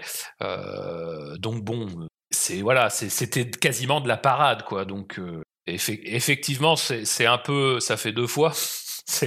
mais ça fait deux fois que le, euh, la célébration du titre est un petit peu euh, euh je vais pas dire euh, entaché, euh, je vais pas dire terni évidemment, mais euh, mais je veux Pourquoi dire, t'as pas d'avocat de, de, de elle, est, elle est forcément un peu, euh, c'est un petit peu, comment dire, at, at, atténué, un petit ben, peu. En fait, c'est pas atténué puisque là il y a pas de, il y a rien à reprocher. ah mais non non mais il y a jamais rien à lui reprocher. À Red ses adversaires ou la, ou la, ou les filles sur ce point-là sur d'autres, il y a beaucoup de choses à dire, mais euh, elle est pas claire. surtout, ouais, en fait, euh, elle est, elle est pas claire pour beaucoup de monde, mais pas pour euh, au final euh, les FIA, puisque le barème. Ah oui, alors, alors ça, oui, ça c'est sûr. Il y en a pour lesquels c'était très clair. Euh, oui, mais sur ce coup-là, il y en a qui avaient bien lu le règlement. Euh, je n'en faisais pas partie. Euh, mais ce que je veux dire, c'est qu'il a été privé d'une vraie célébration. Oui, euh, bah instantané, tu sais, celle qui arrive quand tu au moins tu franchis la ligne. Euh, ah, mais ça, ça c'est depuis qu'ils ont mis la VAR. Hein. Euh, on sait plus quand célébrer les buts ou pas. Donc, de toute façon, euh, si c'était pas là, c'était après la course suivante. Donc, bon, on savait que c'était quelque chose d'inéluctable vu la dominance du, du duo Red Bull Verstappen cette saison. Bah, Bon, après, on va pas faire le bilan de la saison, mais. Euh, non. Euh, après, ah, je pense qu'il. Ça y est, ça commence. Non, non, non, non. non Qu'à toutes les fins de saison. Non, on va non, pas faire le bilan de la saison, mais. Non, non, mais, non, mais attends, attends, attends. Ce que je veux dire, c'est qu'il faut pas non plus, je pense, exagérer la domination. Faut aussi, faut aussi voir un peu l'image globale. C'était pas si dominateur que ça. Ils se sont rendus la tâche facile en étant excellents dans un certain nombre de domaines. Et euh, c'est tout à leur crédit et c'est tout au crédit de Verstappen, quoi. Ils sont très ah bons en compta. Euh, ça, on peut pas leur Alors, effectivement, effectivement en feuille Excel, les mecs sont imbattables. C'est clair. Il y a, il y a les, les c'est quoi, c'est les tableaux croisés dynamiques. Là, il y a du, il y a du lourd. Là, ils ont été aidés aussi par une concurrence. Euh, bon, Ferrari. Euh, Quelle concurrence On n'en dira rien. Euh, non, tu auras tout le loisir de venir dessus dans des bilans. Euh, du coup, bah, écoutez, on va parler de, la course d'Ocon qui, euh, qui vainqueur de ce Quintet Plus. Ah, la prime à la Normandie. Oui. C'était peut-être pour le récompenser d'accueillir euh, Gasly en tant que coéquipier l'année prochaine. Ouais. Ah. annonce, annonce à, 2h du matin, ça, ça je m'en souviendrai. Hein. je, vais jeter des cailloux sur toutes les concessions alpines que je vais trouver euh, sur ma route. Oui, alors pas des alpines, s'il te plaît. Ah, moi, je me souviens de l'annonce de Vettel en 2014. J'étais réveillé à cette heure-ci. C'était à peu près les mêmes horaires. C'était d'abord l'annonce de Gviat. Euh... Attends, comment comment c'était fait à l'époque? Oui, l'annonce de. Euh... Putain, c'était qui? L'annonce de Ricciardo chez. euh, Bon, bref, voilà, c'était. euh, on s'en fout. On s'en fout. Ocon, Ah, bah, dis quelque donc, chose à dire sur sa course hein? Ocon. Non, mais là, euh, j'ai pas envie de finir à 3h du mat, donc. euh, Oh, ouais, non, mais attends, ça va, Surtout il est qu'on a- 9h15 là. Oui, mais on a un gros morceau encore à aborder. Bah, tu verras. il n'est pas tu gros, il est enveloppé. tu verras que on fera plus court que tu crois. Et tu t'en voudras, tu t'en voudras. Tu de t'en voudras qu'on rende l'antenne à 21h30. Tu t'en Bah, voudras de nous avoir coupé intempestivement. Bah après, on peut partir Je sur un mords déjà les phone doigts. avec Raptor Dissident. Moi, je... Alors, il y a Among Us avec Amourante et, euh, et Alain Soral derrière, mais effectivement, peut-être qu'après on verra. Non, mais euh, la course d'Ocon, on en a quand même beaucoup parlé tout à l'heure en, en, en filigrane, en négatif de la course. Donc euh, finalement, finalement. Et finalement, est-ce que ça... Non, mais euh, je pense Ah, qu'on a dit... de Montfort, quoi. On a dit exceptionnel. non, je laisse Nelson Montfort à Bilo qui le fait mieux que moi. Euh, mais euh, non, non, mais enfin bon, la course d'Ocon, il n'y a pas grand-chose à dire de, différent de ce qu'on a dit tout à l'heure. Il a extrêmement bien géré la pression que lui a mis Hamilton. Euh, le fait de bien gérer la pression face à un pilote plus expérimenté et face à une voiture visiblement un peu plus rapide, c'est quelque chose qu'il a déjà démontré, notamment dans sa, enfin, au cours de sa victoire l'année dernière en Hongrie. Euh, donc c'est un, un type d'exercice où mine de rien il a il démontre euh, souvent qu'il est qu'il est absolument capable de le faire. Et je dirais que des fois Ocon ce qu'on peut lui reprocher c'est peut-être d'être un petit peu sur la limite euh, et de dépasser un petit peu la limite en matière de défense. Là pour le coup on l'a aussi dit tout à l'heure mais il a été propre, il a été euh, propre mais ferme dans certains moments de la course, notamment à un moment donné dans le 130R où ils étaient assez proches, mais bon, c'était quand même euh, tout à fait dans les limites. Pff, Après, il n'y a pas grand chose à dire, quoi. Euh, il a absolument maximisé son résultat, quoi. On, on l'a connu moins résistant envers les Mercedes, quand même, fut un temps. Très bien. Bon, bah écoutez, messieurs, est-ce qu'il y a un pilote du Quintémou ou du Quintémoin auquel vous les attribuez un point bonus ou un point euh, malus? Non. Non? Euh. Même pas euh, Joe pour, euh, pour chipper le meilleur tour? Oui, il fait 16ème après. hein. Ouais, mais il il prive Alonso du meilleur tour. Non, après, euh, on n'est pas obligé, c'est pas une obligation. Non, non, non, non. Moi, je... Ouais, non, non, j'ai pas de. Non. Eh bien, écoutez, euh, pas de souci. Hein. Euh, On n'a pas beaucoup parlé de la course de Perez, j'ai l'impression. Et, euh, non, je- et ça me va très bien. en Ah, fait. Euh. Et, et ça me va très bien. Super. Merci, belle remarque. hein. C'est- ça, c'est... bah non, mais comme je vois qu'il est que 21h17, j'ai peur que les auditeurs euh, n'en aient pas pour leur Non, argent. t'inquiète. Vas-y, ils en auront pour l'argent. Euh, du coup, au pas en même classement, temps. Du coup, au classement du SAV, nous retrouvons Verstappen, premier avec 78 points, suivi de Charles Leclerc, 57 points, puis Hamilton, 54, Russell, 51, Perez, 27, Sainz, 24, Ocon, 20, Gasly, 12, euh, Albon, 9, Vettel, De Vries, Magnussen, Norris, Schumacher, et tous à égalité avec 8 points. Euh, Alonso 7 points, Joe 4 points, à égalité Bottas 4 points aussi, et Latifi 1 point. Dans l'autre classement, euh, avec 366 points, il est officiellement champion du monde, c'est Max Verstappen, suivi de Leclerc 250, ah non, suivi de Sergio Attendez, c'est pas classé, c'est pas ma faute, c'est pas classé. Pérez, euh, 200 deuxième, 253 points. Leclerc, 252. Et pour le reste du classement, vous le trouvez sur tout bon site d'information de la F1, notamment motorsport.com. Et ça veut Euh, gagner du temps et ça en perd. en C'est laborieux, c'est laborieux. Vous me faites chier, mais j'en peux plus. J'en ai déjà marre. Bah, La si vraie- tu chies, coupe ton micro, s'il te plaît. La vraie raison des difficultés à organiser une émission de SAV, c'est quand même le harcèlement moral dans les émissions. Ouais, Ah, c'est vrai toi, qu'on n'y pense jamais, mais. Messieurs, je... nous allons inaugurer une nouvelle rubrique qui n'a jamais été, qui est inédite, hein, euh, mais c'était trop gros pour que, pour passer à côté. Nous n'aurons donc pas de drive-through. Nous allons avoir une sorte de, de, de super drive-through euh, qui s'appelle le FIA ou plus communément appelé le Fuck It Again. S'il te plaît, euh, si, bah, on va utiliser le jingle du, du drive-through. Ah, c'est original. Lui, il est vraiment con. Hein. Euh, Alors, il n'y a pas que lui, ils sont nombreux, hein, ils sont à la FIA.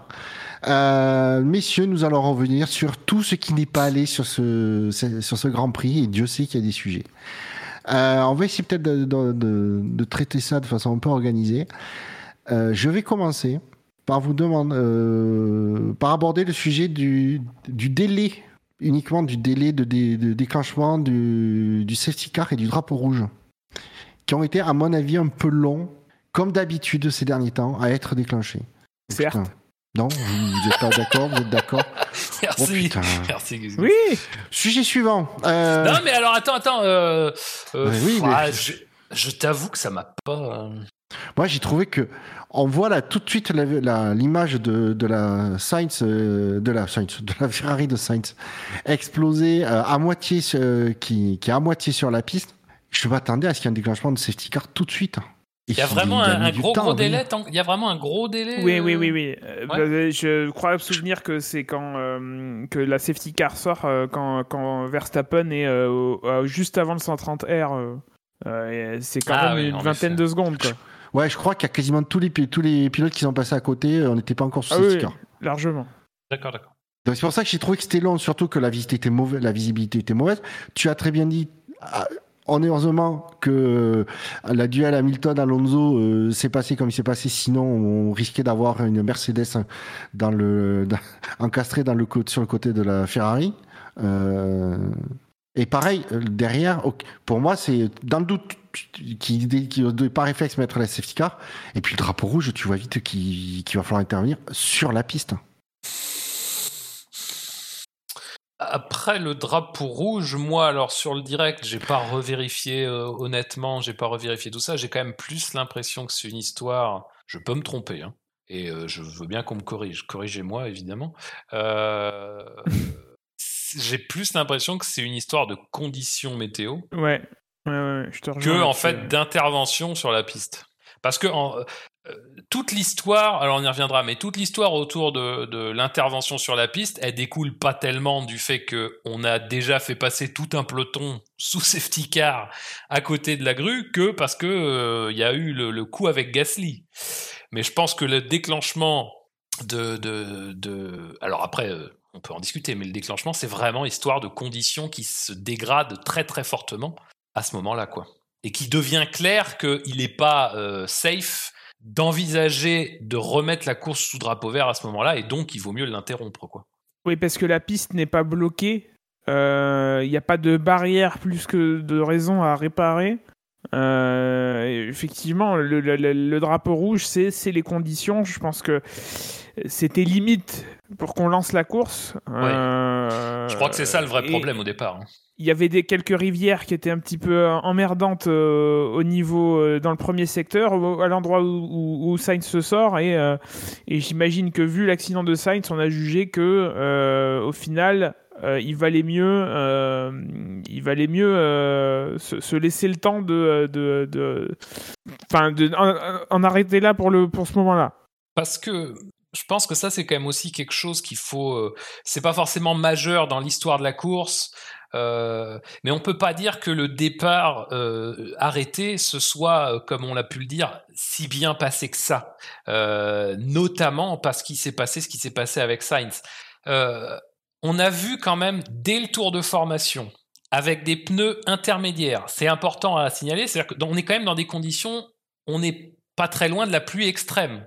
Tous les pilotes partent en intermédiaire, c'est-à-dire que le choix conscient des équipes à ce moment-là et le choix conscient de la direction de course de ne pas imposer euh, de pneus pluie, c'est donc de choisir l'intermédiaire comme pneu parce que pour des raisons de a priori de performance, on est d'accord.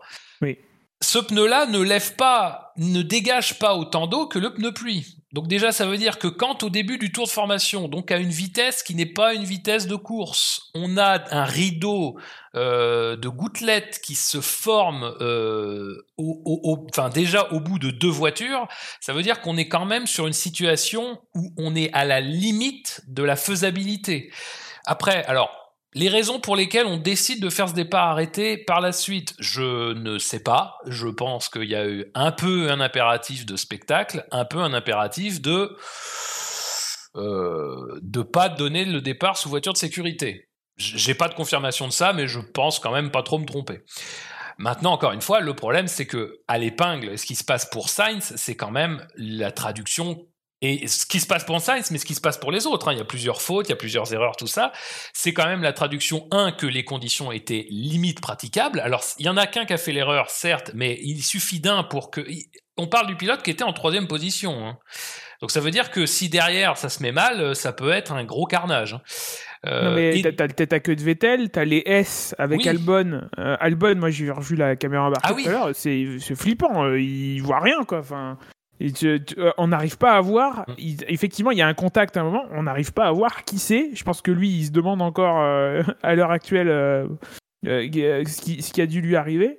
mais les, les, les, S, ouais, c'est difficilement praticable, le spray, etc. Enfin, bon.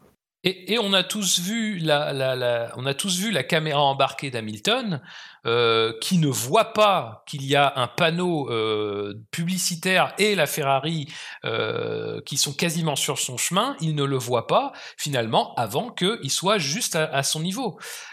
donc ça veut dire que non seulement en termes de praticité on était limite, mais en plus en termes de visibilité on était limite aussi. Et d'ailleurs, ce qu'il faut souligner, c'est que quand la course a été relancée derrière, c'est-à-dire quasiment euh, une heure plus tard, dans des conditions où la piste était beaucoup moins euh, détrempée, il y avait encore des pilotes qui disaient OK, pour rouler sur la piste, les conditions sont bonnes, mais en revanche, on est toujours quand même à la limite en euh, ah visibilité. Donc euh, moi déjà, je pense que sur la gestion de, de l'après-incident de Sainz, euh, j'avoue que l'histoire du drapeau rouge, en fait, euh, m'a pas choqué dans la mesure où je pense que la logique, c'est celle des conditions qui empirent, mais je pense surtout que la mauvaise idée, vraiment, c'était soit bah, de donner le départ à ce moment-là, soit de donner le départ euh, arrêté. Et peut-être aussi, si on ajoute en plus, de ne pas en fait rendre obligatoire le fait de mettre des pneus pluie. Euh, même si, encore une fois, avec la réserve du fait que ça dégage encore plus d'eau, donc c'est encore plus de spray. Et surtout, Gus Gus, tu me, tu m'arrêtes si je me trompe, mais les, voitures à effet sol renforcent en plus cette, euh, euh ce paramètre.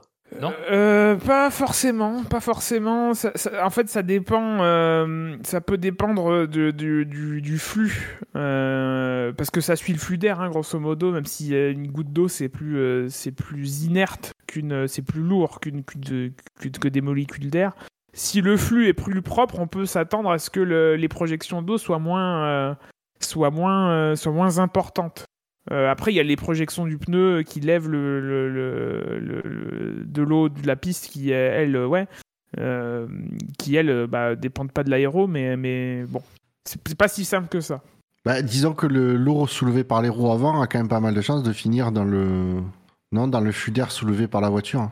Bah, euh, pour l'aéro, vaudrait mieux pas. Euh, après, euh, on sait qu'avant, les voitures pré 2022, elles, elles, rejetaient beaucoup les, les flux d'air sur les côtés, ce qui est moins le cas que. Le spread peut être, va peut-être être plus haut, mais moins large, en fait, si ça suit l'aéro. Mais je suis pas dans le secret des dieux, moi, après. Hein. Plus haut et moins large, d'accord. Plus, oui. Plus, plus, ouais. Non, non, mais je note.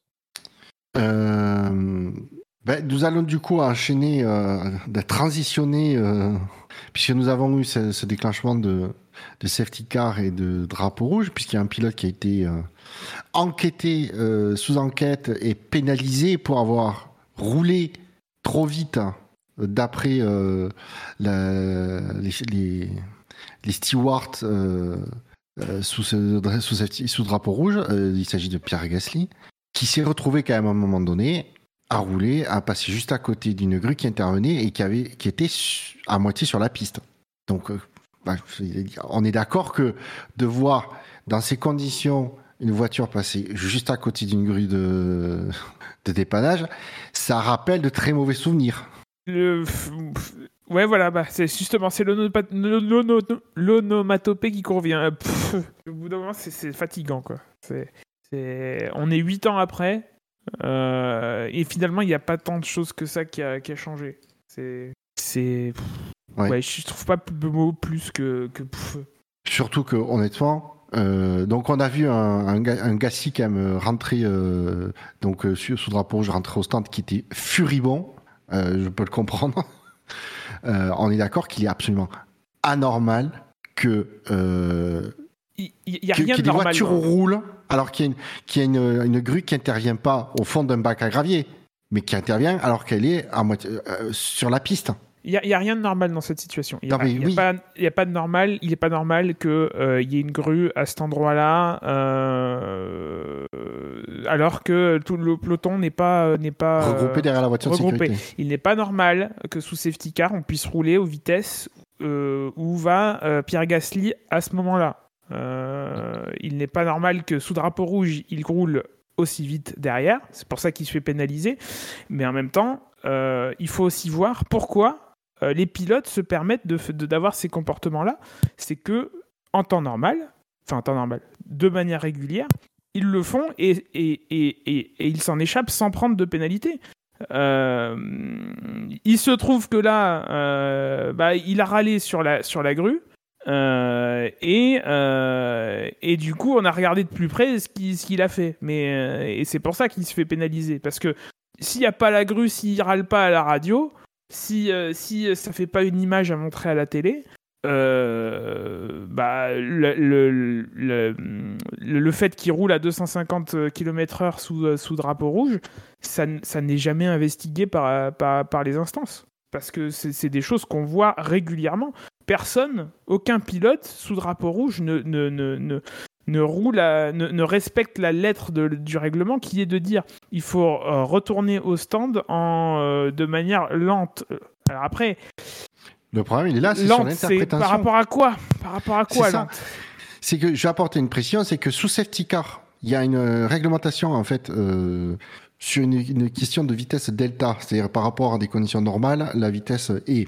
Gasly a précisé que son rythme, c'est, d'un point de vue purement réglementaire, je parle pas d'un point de vue, on va dire, euh, éthique, hein, mais d'un point de vue réglementaire, il disait j'étais 9 secondes plus lent que le delta que je devais respecter. Mais il faut aussi dire que cette règle du delta, elle est inadaptée Ah dans non, mais- ce genre de conditions. Je, je dis, je, je, je, je, euh, je te rassure, je ne, Non, je, non, mais- là, pour le, le, le point que j'aborde, c'est, je ne parle pas de la légitimité de cette règle. Je dis juste que Gasly dit que sous safety car, c'est pour ça que il le blâme pas pour la, sa vitesse, pour la vitesse excessive. Ils peuvent pas le blâmer pour sa vitesse excessive sous safety car, parce que euh, il était bien, il était bien en deçà du temps ma- euh, minimum qui de, euh, maximum, je suis, minimum qui devait faire. Il était bien au-dessus. Voilà, au temps limite.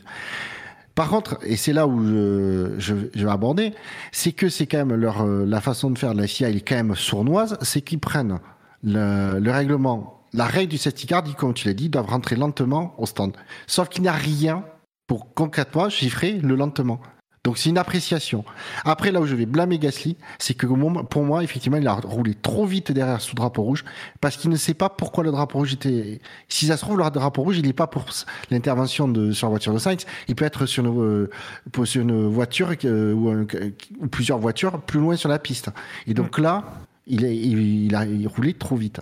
Donc la pénalité, euh, pour moi, elle est en partie. Mais pour moi, c'est en fait la FIA a cherché à, à, déf- à, ben, un peu à de refaire une 2014 où en fait euh, la conclusion du, de l'enquête de, de la FIA sur la gestion de la FIA de l'incident de, de Bianchi, c'était de dire Bianchi a roulé trop vite. Oui, mais euh, Non, mais il y a d'autres choses. euh, Là, ce que, ce que disait Gus Gus, qui est très frappant, et je pense que c'est vraiment ce qu'il faut comprendre, c'est que dans le sens où les choses n'ont pas changé, c'est qu'on reste toujours dans une espèce de... de on, De flou.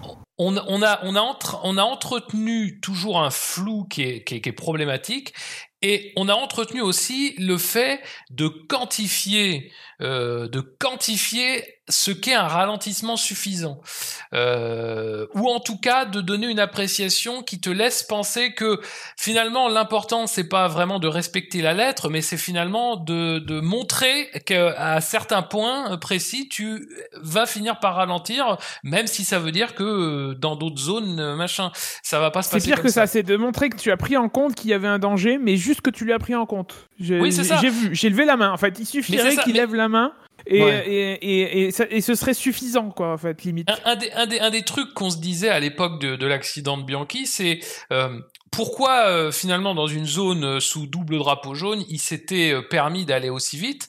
Euh, mais c'est parce qu'en réalité, son ralentissement euh, était suffisant. Et que même si dans l'absolu, euh, et malheureusement ça s'est concrétisé de la manière la plus horrible possible, eh ben ça le mettait objectivement dans une situation de danger, et pas que lui parce que ça mettait aussi des commissaires, on l'oublie, parce que c'est. Mais les commissaires, il y en avait au moins trois ou quatre autour de l'engin, c'est un miracle. Et c'était pas la première fois d'ailleurs à Suzuka, mais c'était un miracle qu'il n'y ait pas quelqu'un d'autre qui soit touché dans ces conditions. Et, c'est, et sans parler de Sutil qui était aussi à cet endroit-là, tout ça, tout ça. Donc, euh, dire, euh, pourquoi ça s'est passé comme ça? Ben, Tout simplement parce que dans la, tolé, dans la grande, dans la, dans la déviation euh, de la problématique du ralentissement dans des conditions de drapeau jaune, de double drapeau jaune, eh ben, on avait fini par tolérer le fait qu'il suffisait d'un tout petit ralentissement qui ne correspond pas du tout à l'esprit de base des règles. Encore une fois, ce sont des règles de sécurité, c'est pas des règles de euh, je perds euh, le moins de temps possible. Et du coup, à un moment donné, euh, là, ce qu'on voit, c'est que c'est exactement la même chose. Il y a des situations totalement délirantes où les pilotes ne sont pas à des vitesses sûres mais ne sont pas du tout à des vitesses sûres. Le, le rapport des commissaires nous parle d'un Gasly qui a été au-dessus des 250 km heure une fois le- la scène de l'accident passée. Mais d'où, d'où on peut tolérer ça et, rouge. et- et- et je dis pas ça, et je dis pas ça en, en accusant Gasly, parce qu'encore une fois, même les commissaires, dans leurs décisions, ils te lancent un truc qui est quand même assez incroyable, c'est ils te disent, oui, alors certes, il était à 250, mais finalement, par rapport à la vitesse qu'il aurait pu atteindre dans des conditions de course, il était quand même très en dessous. Donc ça veut, ça veut dire que même dans le raisonnement des commissaires, le fait qu'il soit à 250, c'est quasiment une circonstance atténuante. Vous imaginez le niveau en fait de de de de- d'imprégnation de, cette logique complètement bête et je suis désolé mais potentiellement mortifère pour que les commissaires en viennent presque à dire que bah finalement euh, on peut presque dire qu'il avait suffisamment ralenti. À la lecture de la décision, on se demande presque pourquoi ils mettent une aussi grosse sanction à Gasly. Parce que sincèrement, qu'est-ce qu'il a fait de mal au final?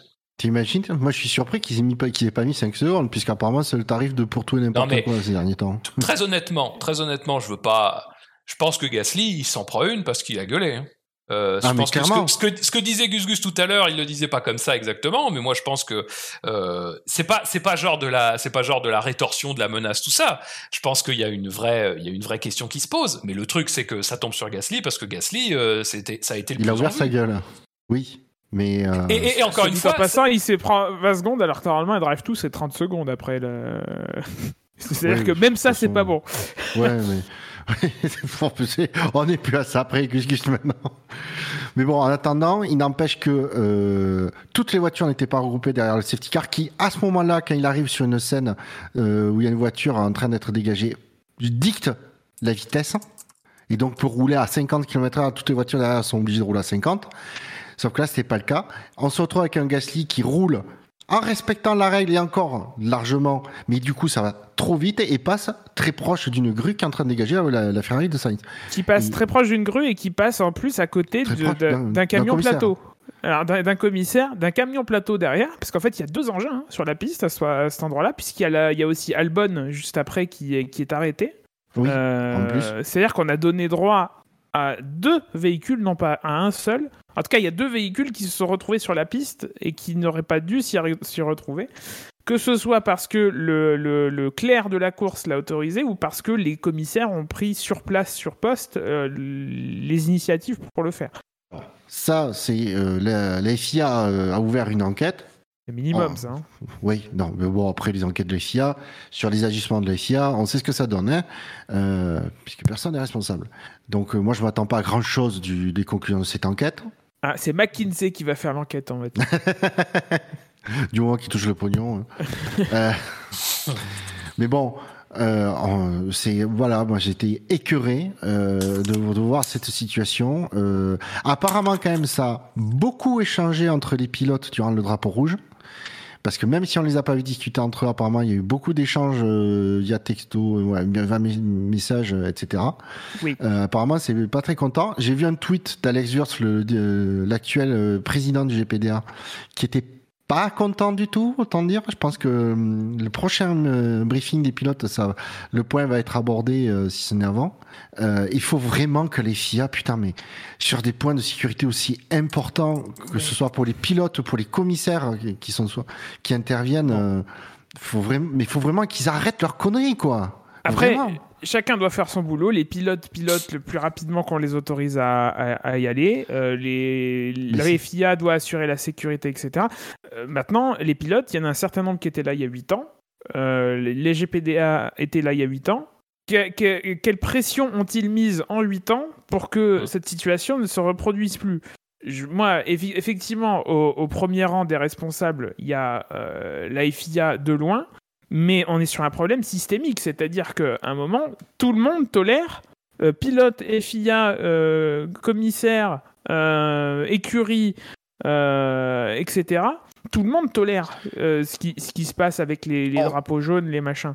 On Donc- sait que le, le pouvoir, le, on sait que le pouvoir des pilotes d'influence sur la sécurité, mine de rien, ben ils ont ils ont pas tant de, possibilités que ça. Alors oui, on va me dire faire grève, mais c'est comme tout. Il y a des, des enjeux, euh, les enjeux de leurs employeurs sont euh, sont mine de rien prioritaires. C'est les écuries qui les, qu'il faudrait qu'elles bougent.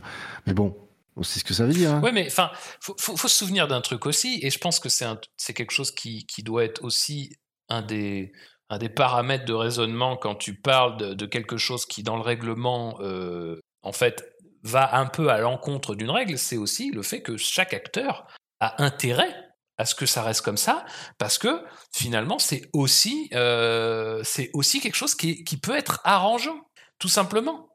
Euh, pourquoi, pourquoi ça dévie dans ce sens-là? Ça dévie dans ce sens-là parce qu'il y a une pression qui va dans ce sens-là, parce qu'à un moment donné, euh, ce qui s'est passé, c'est qu'on a demandé à- on a demandé aux instances de donner des, de, de chiffrer, quoi, de donner des indications, parce qu'à un moment donné, il fallait que ça rentre aussi dans une, dans une rationalisation de, de la manière dont on gère les courses, de la manière dont on gère ces séquences-là, et que c'est bien plus facile si tu as une limite qui t'est donnée, si tu as un chiffre qui t'est donné, d'agir de cette manière.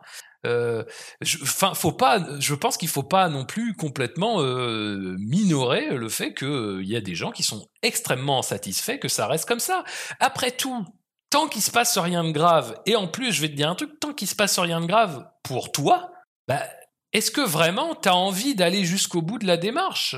Moi, je je suis pas persuadé et je suis désolé, mais l'évolution de ces huit années, ça a été évidemment à partir du moment où l'accident de Bianchi a eu lieu et euh, et, et, ses conséquences malheureuses, eh ben ça a été de de de, de oui, effectivement d'avoir des réactions, de mettre en place des choses, mais au final, huit ans après, on voit bien que la même logique s'applique et que cette logique-là, euh, encore une fois, s'il ne se passe pas quelque chose, euh, ça a du mal à rentrer. C'est pas le premier cas limite qu'on voit ces dernières années. hein. Euh, Non, on se rappelle tous, c'était en Turquie. en Turquie, tout à fait. c'est quoi Ils avaient re- repris, le, relancé les qualifs. Alors, Alors qu'il y avait un engin, qui ouais. pas fini d'évacuer euh, Ouais, le ouais. truc. Et Massy, alors à l'époque, Massy m'a dit Ah, ben je pensais qu'il aurait, il aurait eu le temps de. Ben non, du con, euh, t'attends 10 secondes pour, être sûr qu'il est, qu'il est plus là. Ben là, c'est pas. Quelle urgence il y avait? Mais quelle urgence il y avait à attendre 30 secondes, une minute pour faire intervenir les véhicules? Aucun. On est en début de course. il y a- pour l'instant, il n'y a rien qui se joue. Il y a une voiture à, moi- à- à moitié sur la piste. Surtout Euh, s'il y a un drapeau rouge qui arrive. Quoi. Sur, ouais, Ouais. sur. Non, mais après le dra- je suis sûr que je suis sûr qu'au moment où il déclenche l'ASC, il déclenche l'ASC, qui est pour moi assez tard euh, par rapport au, au moment de l'accident, ils pensent même pas il y a un drapeau rouge. Ils y sont même pas. Sinon, ils auraient tout de suite mis drapeau rouge. C'était, je, ouais. Y a- y a- je, je, je comprends pas euh, pourquoi ils étaient pressés à ce moment-là. Il y a rien qui les presse. Il y a aucune pression. Au contraire, ils ont la pression de bien faire vu les conditions. Mais je, je c'est pas comparable en termes de gravité. euh, mais la semaine dernière, il s'est passé un truc là au niveau, enfin, euh, la relance de la course là sous le dernier safety car. euh, ça- n'a- pas posé de problème de sécurité ni rien, mais elle a été, comment dire, de manière injustifiée, elle a été précipitée. Euh, et en fait, moi, ce que je me demande, c'est, euh, enfin, est-ce que cette direction de course, en voulant euh, un peu, euh, euh, finalement, est-ce qu'elle est, est-ce, est-ce qu'elle est pas sur certains aspects un peu trop réactive, un peu trop encline à ce que on, on agisse euh, vite et bien, au point finalement d'aller contre un peu le les principes qui sont l'impression, censés gérer. Je sais pas. en fait, j'ai l'impression que cette nouvelle direction de course, elle est allergique à la safety car. C'est-à-dire qu'elle attend vraiment de savoir, de savoir s'il y a vraiment, vraiment, vraiment besoin de mettre une safety car. Et quand il y en a une, il faut vraiment qu'elle dégage le plus vite possible. C'est l'impression que j'ai. Ah, mais Lander est peut-être payé à la minute. c'est un auto-entrepreneur, il, facture, il, facture un peu, il facture un peu sévère, si j'ai bien compris. Il facture Non, mais- au kilomètre. En, en fait, c'est, c'est, c'est, je sais pas, c'est cette direction de course qui avait un peu new look et tout qu'on qu'on nous avait promis. euh, au final, elle, euh, elle nous montre qu'elle est exactement dans la même, euh, elle tombe exactement dans les mêmes travers que que, que celle d'avant. Euh, avec des choses parfois étonnantes. Encore une fois, j'avoue que je, je fais peut-être une fixette là-dessus, mais moi, ça m'avait beaucoup frappé la semaine dernière cette histoire de safety car parce que j'avais trouvé que Je l'ai pas je- vu, le Grand Prix. non, mais en fait, si tu veux, il y a une période de safety car qui dure assez longtemps. Mais le truc, c'est que hein, les voitures sont vraiment éparpillées sur la piste. C'est un circuit long, étroit. C'est pas si facile que ça de, de, de reformer une queue derrière la voiture de sécurité. Et ben, à un moment donné, euh, on, on croit comprendre que l'intervention va durer un moment parce que euh, potentiellement il y a peut-être des, du, enfin, du replacement de barrières ou de la réparation de barrières à faire. Et puis finalement, la course se relance quasiment dans le tour suivant. Mais le truc, c'est que je crois que de mémoire, tu as le top 5, le top 6 qui est, qui est à peu près resserré, mais derrière, c'est- il y a des écarts assez impressionnants. Et en fait, on ne comprend pas pourquoi il n'y avait pas d'impé... Enfin, je veux dire, même si tu te dis, euh, ils veulent relancer avant que la course se termine, mais il restait, je sais pas combien de tours à ce moment-là. Euh, Il y avait aucune Bah, on est au tout justification. début de la course. On est au tout début de la course. Non mais je veux dire, parle de Ah non, tu Singapour. je parle de toi, Singapour, oui, je parle de Singapour. Mais je veux dire, pour moi, c'est c'est pas du tout la- la- le même risque que tu fais courir aux gens, mais c'est un peu le même état d'esprit, c'est-à-dire pourquoi on a besoin de se précipiter? Qu'est-ce qui, à un moment donné, dans la réflexion de la direction de course, fait que euh, il n'est pas urgent d'attendre finalement, tu vois? Mais vous savez ce qui manque?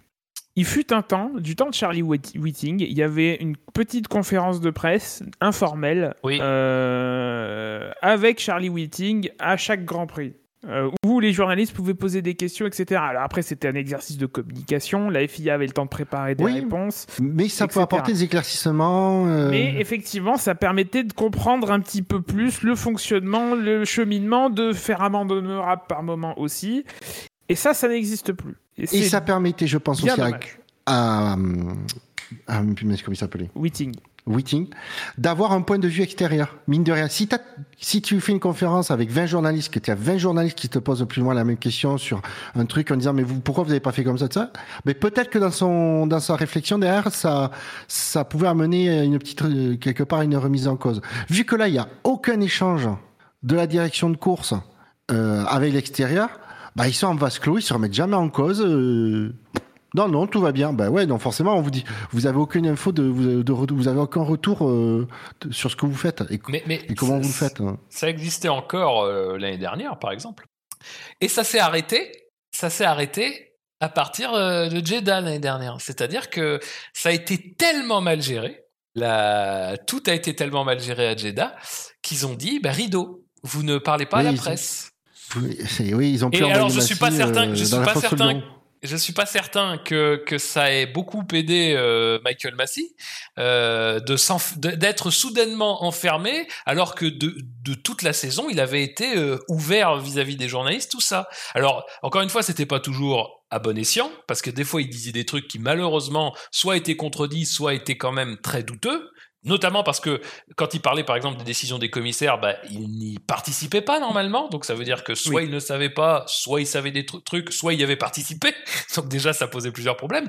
Mais il était invité à y réagir. Et mine de rien, c'est aussi des choses qui sont importantes à la fois en termes de compréhension, mais aussi en termes de finalement d'être un peu dans, dans le, comme tu disais Bouchard, finalement d'être un peu confronté au contexte, d'être confronté à des interrogations. Ça s'est arrêté à partir de Jeddah. À Jeddah, on lui a, Ah bah. on lui a conseillé de ne pas parler. Euh, Ah bah, et- il, aurait fallu qu'il justifie ses négociations en direct avec mais euh, oui, mais le pour problème, des places. le problème, c'est que cette, cette vision, cette, cette chose-là, ça n'a pas aidé pour l'après, parce qu'encore une fois, après, on s'enferme dans des positions.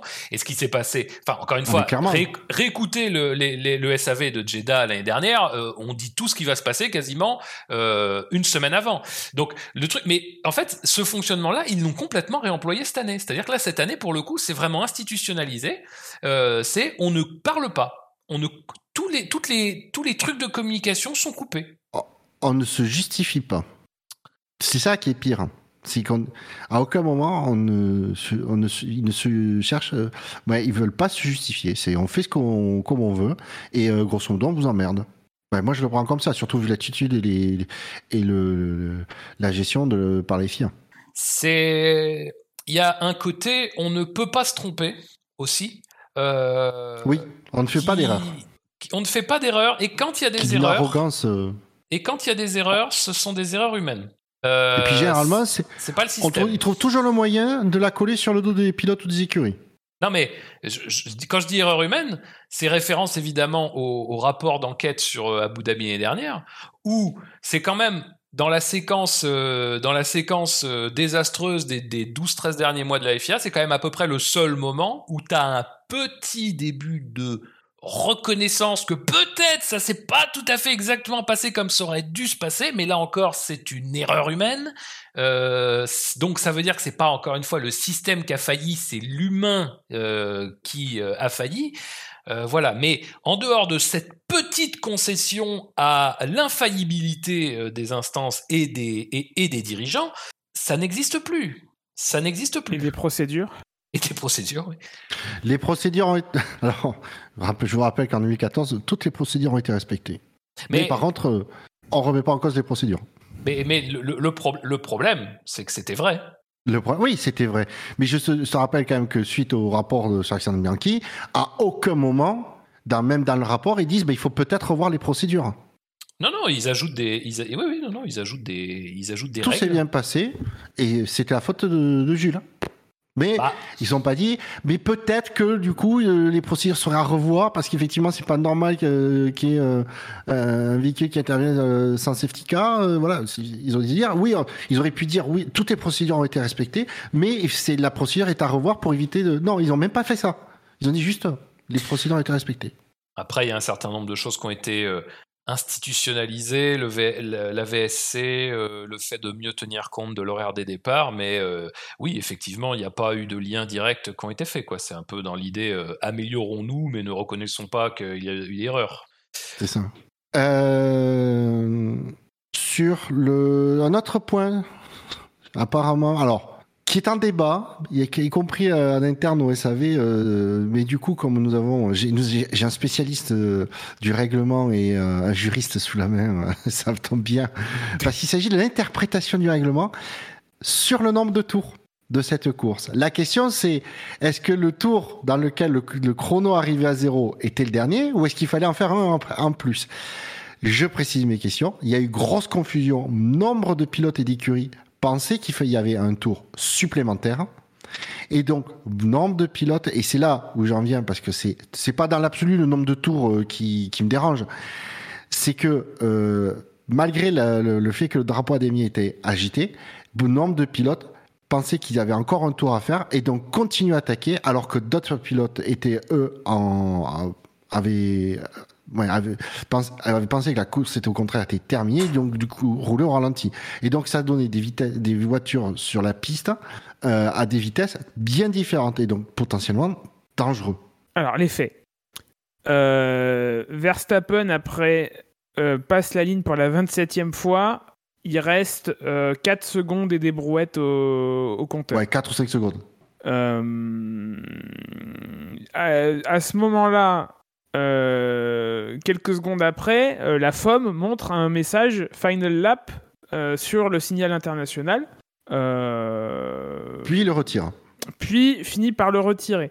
Au passage d'après, euh, Verstappen se voit présenter le drapeau à damier. On peut le voir euh, sur différentes images. On l'entreaperçoit sur sa caméra embarquée qui, à ce moment-là, montre, euh, son casque vu de, devant, donc on voit pas bien, mais on semble le voir. Et apparemment, il y a des images extérieures qui montrent que. Enfin, il y a l'image du finish qui, montre qu'on lui présente bien le drapeau à damier après 28 tours. Or, euh, donc le règlement dit quoi? Le règlement dit qu'une course de F1 fait 350 305 km ou euh, dans une limite de 2 heures, auquel cas euh, c'est 2 heures plus un tour. C'est-à-dire que le chrono arrive à zéro, le pilote qui mène la course passe la ligne d'arrivée, la, control line, et il reste un tour. C'est le dernier tour. Une limite qui est étendue à 3 heures si euh, qui est étendue de la durée des interruptions quand il y a des drapeaux rouges dans la limite de 3 heures.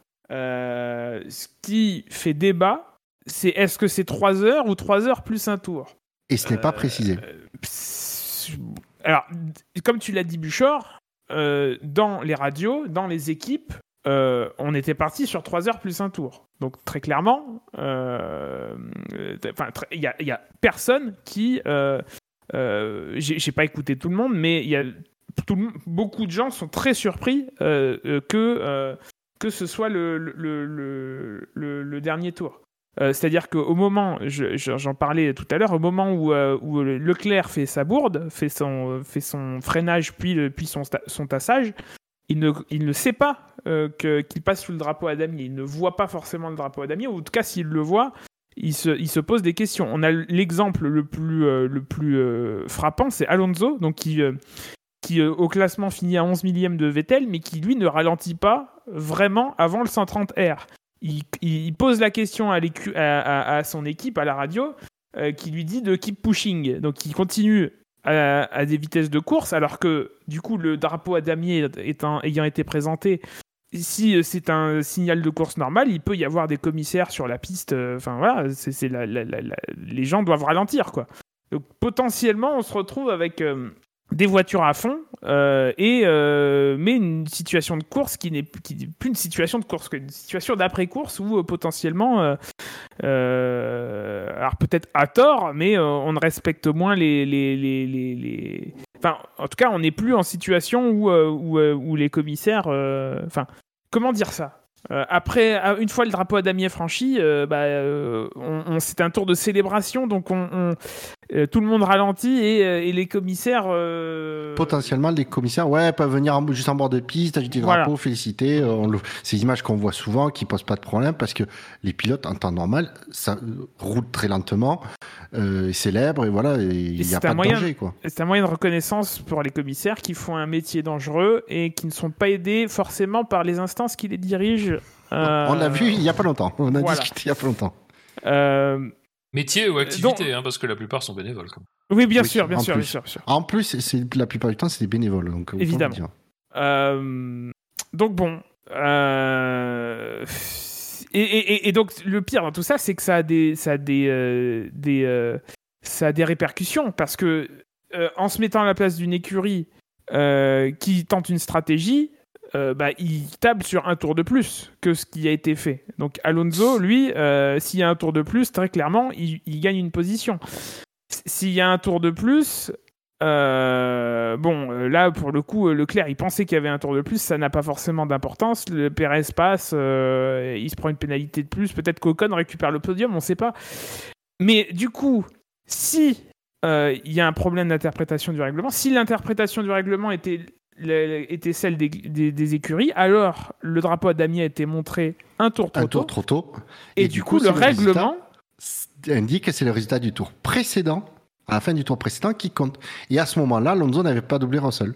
oui, c'est le tour 26. Et à ce moment-là, euh, 27. Leclerc. Non, 26. Ben non, Euh, oui, à 27, damier oui, pardon, résultat pardon, du pardon, 28e. pardon, pardon, pardon, 27. Oui, Ouais, c'est À ce moment-là, Leclerc n'avait pas fait son erreur. À ce moment-là, Leclerc n'avait pas fait son erreur. Donc son erreur n'existe pas vraiment dans le déroulement de la, de, de- de Il la est plus, course il est plus en course à ce moment-là. tel que, tel que le, le classement le, le fait. Donc, Si, si vous vous souvenez, il y a quelques années, c'est ce qu'avait sauvé Pérez, euh, qui était sorti de piste euh, à Suzuka d'ailleurs, qui était sorti de piste dans les premiers virages, mais comme le drapeau avait été brandi trop tôt, euh, machin, ça l'avait reclassé puisque ça avait été le tour d'avant qui avait été pris en compte. Ah, il me semblait bien que ça avait été, que c'était arrivé. Oui. euh, Et Pérez s'était euh, sorti, je sais plus, à l'attaque d'une Renault, je sais plus. Euh, et du coup, il avait Oui, été que- reclassé puisque ce tour-là n'avait pas existé, euh, comme vous venez de le dire. Quoi. Donc oui, c'est pour ça que cette. Il faut vraiment qu'ils clarifient cette règle. À mon avis, ils vont le faire parce que les écuries euh, vont, vont vraiment le demander. Toi, euh, Fab, tu en fais quelle interprétation? Bah, C'est trois- C'est 3 heures ou 3 heures plus un tour? Bah, en fait, moi, pour moi, ma vision des choses, c'est que tu as deux. En fait, ce sont deux durées qui, qui s'appliquent à des choses différentes. Même si, encore une fois, je suis bien d'accord que le règlement n'aide pas, hein, il n'est pas très bien écrit. Euh, je pense que l'histoire des deux heures plus un tour, c'est la durée effective de la course. C'est-à-dire qu'en fait, ça se classe au même niveau que les fameux 305 km. Une course de F1, elle fait un nombre de tours très précis parce qu'en fait, c'est le nombre de tours qui correspond à, à euh, quand, quand tu as atteint 305 km. Donc c'est pour ça d'ailleurs si que- la, la règle dit c'est le nombre minimum de tours pour que la que course dure 305 km. Ouais, c'est pour ça d'ailleurs que les, les, dis- les durées de course, c'est toujours des trucs un peu bâtards, genre euh, 306, 307,2, 309,5. Tout dépend en fait du nombre de, enfin, de la longueur du circuit, du nombre de tours qui sont faits. Mais en tout cas, à chaque fois, Ah. le nombre de tours, ça correspond à, ou- au fait que tu as couvert au minimum les 305 km réglementaires. À à l'exception de À Monaco. l'exception de Monaco. Ouais, ça, quand j'arriverai à la tête de la FIA, ça pète. Ça, ça va changer quand euh, Gus Gus sera, aura les Une coups main des de, franches. de fer. Euh, donc moi pour moi la règle des deux heures plus 1 elle s'applique concomitamment à la règle des enfin de toute façon c'est c'est pas c'est pas que pour moi c'est juste que c'est comme ça c'est-à-dire qu'à partir du moment où tu ne vas pas pouvoir boucler le nombre de tours impartis en euh, moins de deux heures eh bien c'est cette limite là qui entre en jeu et pour le coup là c'est clairement établi à partir du moment où le chrono dépasse les deux heures c'est dans le tour suivant celui où le chrono arrive à zéro que tu vas décider de l'arrivée. D'ailleurs, on l'a vu pas plus tard que la semaine dernière à Singapour. Et Maintenant- ça a changé il y a quelques années, par ailleurs. Parce qu'avant, c'était vraiment deux heures, deux heures, quoi. C'est Oui. deux heures et puis, euh, puis, puis rideau. Tout à fait. La limite des trois heures, c'est un peu différent parce que des- moi, à mon sens, c'est une fenêtre en fait les trois heures. Euh, plus qu'une euh, véritable euh, durée, une limite, machin. C'est-à-dire que parce que la fenêtre des trois heures, elle entre dans un cadre très précis, c'est dans le cadre où la course est interrompue. À partir du moment où la course est interrompue, l'histoire des trois heures entre en jeu, c'est parce qu'en fait, l'idée de l'idée de tout ça, c'est d'arriver à faire loger les deux heures maximum de la course dans cette fenêtre de trois heures. C'est pour ça que moi, pour moi, on ne passe pas en fait de deux heures à trois heures parce qu'en réalité, la règle des deux heures va toujours s'appliquer. C'est-à-dire que si une fois que la course a été interrompue, il est possible de la terminer en couvrant les 305 km ou en deux heures, ça s'appliquera. On va pas dire euh, il faut qu'on arrive au bout des trois heures. Mais là, dans ce cas très précis, dans le cas d'aujourd'hui, on ne pouvait pas ni couvrir les 305 km, ni faire les deux heures plus un tour. Donc, ce qui a fait mis fin à la course, d'ailleurs, vous regardez, la course, encore une fois, elle n'a pas duré du tout euh, deux heures, hein, elle a duré bien moins. Je ne sais même pas si elle a duré une heure hein, au total. Euh, la phase de course à proprement, à proprement parler. Ce qui a mis fin à l'événement du jour, c'est la fenêtre des trois heures. Et moi, mon interprétation du règlement, et je pense que c'est vraiment l'interprétation de la FIA, c'est que la limite des trois heures, c'est une limite ferme. C'est-à-dire qu'on dit trois heures, ça veut dire que quand le chrono tombe à zéro, on met fin à la course à la fin du tour dans lequel le chrono tombe à zéro. Et encore une fois, euh, c'est un désaccord qu'on a avec Ben Lop quand on en a discuté. euh, euh, Enfin, c'est pas un désaccord d'ailleurs, c'est parce que c'est c'est parce que moi, en fait, à, à vrai dire, j'aimerais c'est bien pas que ça, clair. j'aimerais bien que ça soit c'est- écrit c'est- mieux, quoi. Mais C'est pas clair, c'est pas cohérent. Enfin, c'est. mais C'est c'est ça. vraiment Non, une mais question moi, moi, pour moi, le, d'interprétation.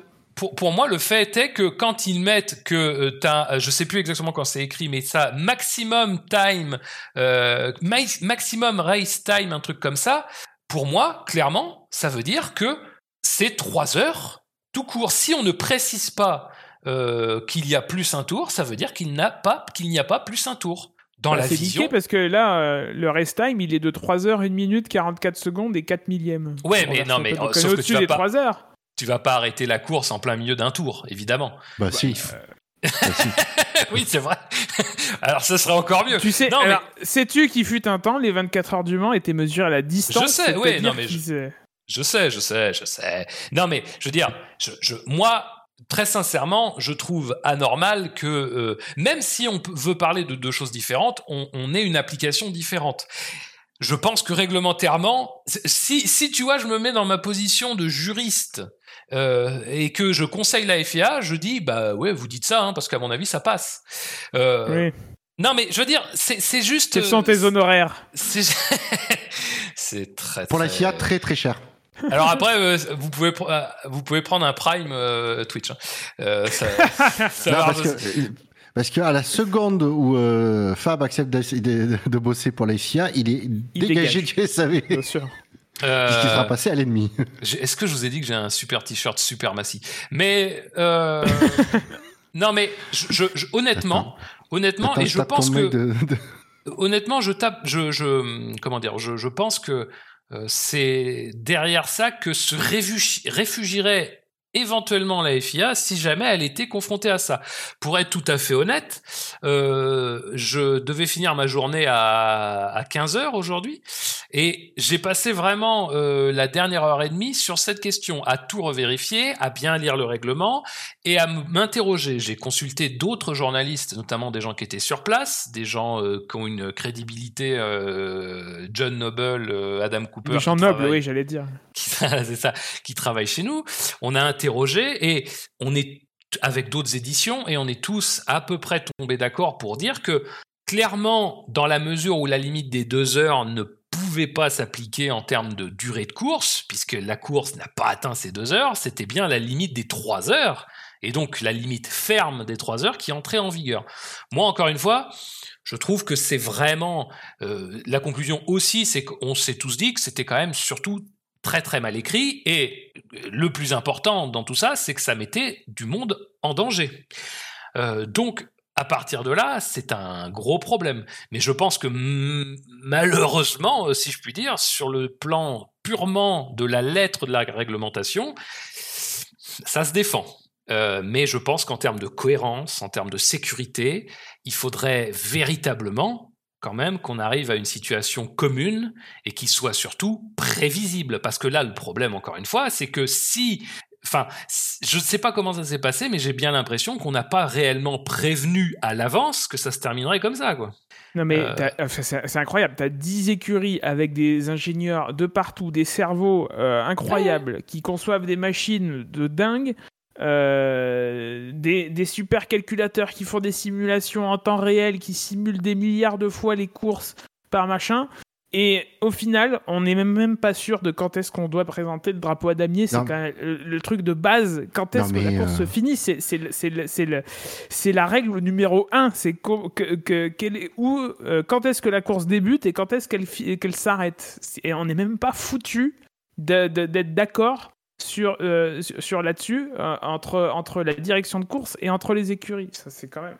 Je, je Wiku, alors Wiku me, me Wiku cite l'article euh, euh, 5.4 du règlement sportif et notamment le, le point B qui est une exception euh, à la règle de base qui est euh, celle des 305 Des deux heures. km et des deux heures plus un tour, en disant que euh, si la course est, l'article dit si la course est suspendue, la longueur de la de l'interruption est ajoutée à la à cette période, cette période se référant à la période des deux heures, euh, pour un pour un un temps de. pour un temps total Ouais. maximum de 3 heures. Et, et en fait, euh, le, le point de vue de Wiku euh, dans ce cas-là, et c'était le point de vue de Ben Lop dans notre discussion sur notre Discord, euh, c'est de dire que Ouais, le compteur de 2 heures est modifié en compteur de 3 heures. Donc, et, que c'est pas une autre limite indépendante. De 2 heures plus un tour qui serait étendu à 3 heures plus un tour. Oui, alors je je je je suis pas complètement contre cette interprétation. Reste que euh, je ne je reste je maintiens moi mon point de vue qui est que euh, ce- on ne parle pas de la même chose. On ne parle pas tout à fait de la même chose, mais encore une fois, c'est pas forcément qu'on a tort, euh, enfin que qu'on a tort ou pas, mais c'est que peut-être c'est surtout mal écrit euh, dans le règlement. Mais moi, Ah, je mais pense dans, qu'on ne- dans tous les cas, la- la- on est tous, tous d'accord pour dire que c'est ultra mal écrit, qu'il faut clarifier le, ce point-là. on ne parle pas de la même chose et à mon avis, euh, si on prend précisément ce, ce, ce morceau de, de, phrase, il n'y a pas marqué plus un tour. Et c'est justement aussi un argument, c'est-à-dire comme ce n'est pas marqué, donc ça veut dire que ça n'est pas une exigence. Euh, je, je vais être, moi, je vais être honnête, tout je suis vraiment partagé. Honnête tout à fait honnêtement, je, je, je, peux comprendre le point de vue, mais je, je crois que il faut se mettre dans l'état d'esprit que vous êtes face à des gens qui, si jamais c'est soulevé face à eux, ils se serviront de tout ce qu'ils peuvent pour juste. Encore une fois, il y a, y a euh, moins d'un an, on a vu des choses qui ont été justifiées euh, avec des bases bien moins solides que ça.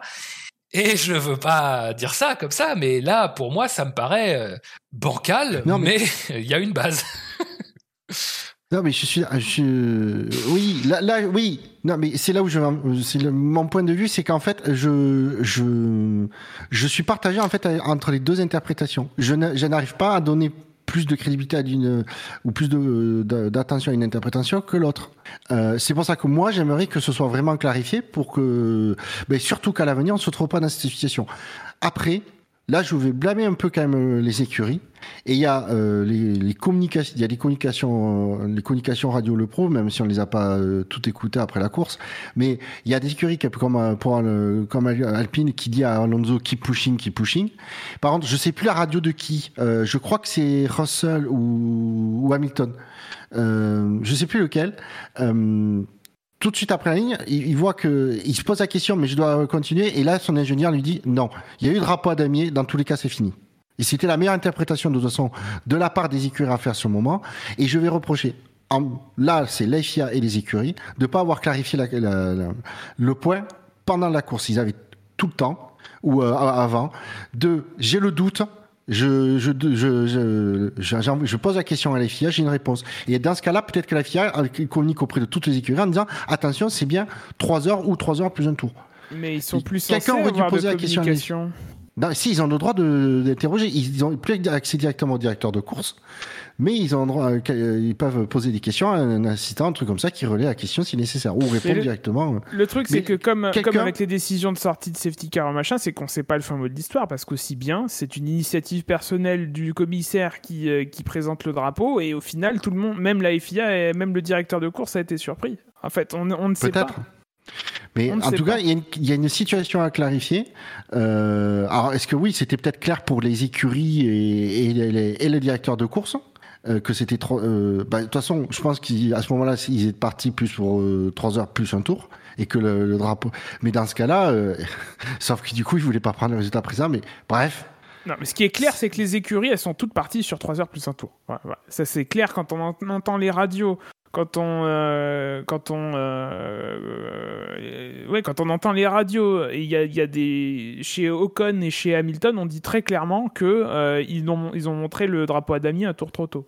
Selon eux. Après peut-être qu'ils se trompent encore une fois par mais si je me souviens bien il me semble que Alonso avant qui, dans le 130 r juste avant qu'il passe le drapeau à damier, on lui dit c'est ton dernier tour il passe le truc et on lui dit keep pushing et c'est de nouveau quand il est dans le centre, il arrive dans le centre. Ah bah c'est pour ça qu'il s'est arrêté qu'au 130 R d'après, c'est parce qu'il a fait un tour. Lui, c'était son dernier tour. Ah oui. Au mètre près. Mais peut-être qu'on lui dit pas c'est ton dernier tour après celui-là? Je sais pas. Je... Peut-être. Je... Ah, peut-être qu'on va lui dire ça va être dans Que dit Lavar Je me souviens plus. Mais donc bref, mais bon, il y a urgence à clarifier le, point euh, dans le règlement pour que tout, on soit tout le monde soit sur la même longueur d'onde et qu'on évite. Euh... Après, je, je, veux pas, euh, c'est pas pour dire euh, ah nananer, vous avez vu ça s'est passé comme ça, mais on, on, on a vu peu après cette situation que même une un une écriture évidente et très claire du règlement était passée au-dessus de tout le monde dans un autre domaine. Euh, je pense aussi que euh, en fait, le truc que j'ai, mais c'est, enfin, c'est pas que particulièrement pour les situations qu'on a eues aujourd'hui, mais c'est en, général. Dès que t'entends quelqu'un qui dit, alors dès que t'entends quelqu'un qui fait partie d'une écurie et qui dit, ah, à tel point du règlement, faudrait le changer, ah, c'est pas normal que ça se passe comme ça, ah, c'est machin, c'est machin. Encore une fois, il y a quand même en F1 des réunions sportives, c'est-à-dire que les instances, et c'est notamment le cas à l'intersaison en toute logique, en tout cas ils en parlent souvent, les instances, c'est-à-dire l'AFIA, euh, se réunit avec les, les, managers, les managers, les directeurs sportifs des écuries, c'est-à-dire les gens qui sont un peu en charge de la question euh, de la gestion réglementaire euh, sur l'aspect sportif, et finalement sont censés à la fois discuter de choses qui ont trait à des modifications du règlement pour diverses raisons, mais aussi à revoir un petit peu le règlement, ce qui n'a pas fonctionné, ce qui peut potentiellement être un problème, et tout et tout. Je veux dire, je, on fracasse la FIA parce que la FIA, de toute façon, il y en a vraiment pas un pour relever l'autre depuis, euh, depuis un certain temps, et, et c'est mérité. Faut pas oublier que les équipes oui, les écuries ne sont de responsabilité. Non, mais ne sont, c'est même pas que, c'est qu'elles ne sont pas normalement démunies dans ce type de situation. C'est qu'elles ont normalement une voix. Elles ont au moins une voix à faire porter dans ce qui pourrait potentiellement apparaître comme soit des vides réglementaires, soit des, des, des, enfin, des contradictions réglementaires ou des choses comme ça moi le premier, enfin, on est tous nous en tant qu'observateurs, que, fans, on peut tous être dans une situation, dans une situation où on se dit putain mais cette règle c'est vraiment à chier, pourquoi elle est encore en place? Sauf que nous, à la limite, à part le fait de connaître le règlement à l'avance et de ne pas découvrir une règle le jour où elle est appliquée, on n'a aucun pouvoir sur euh, ça. Donc on peut quand même avoir cet avis.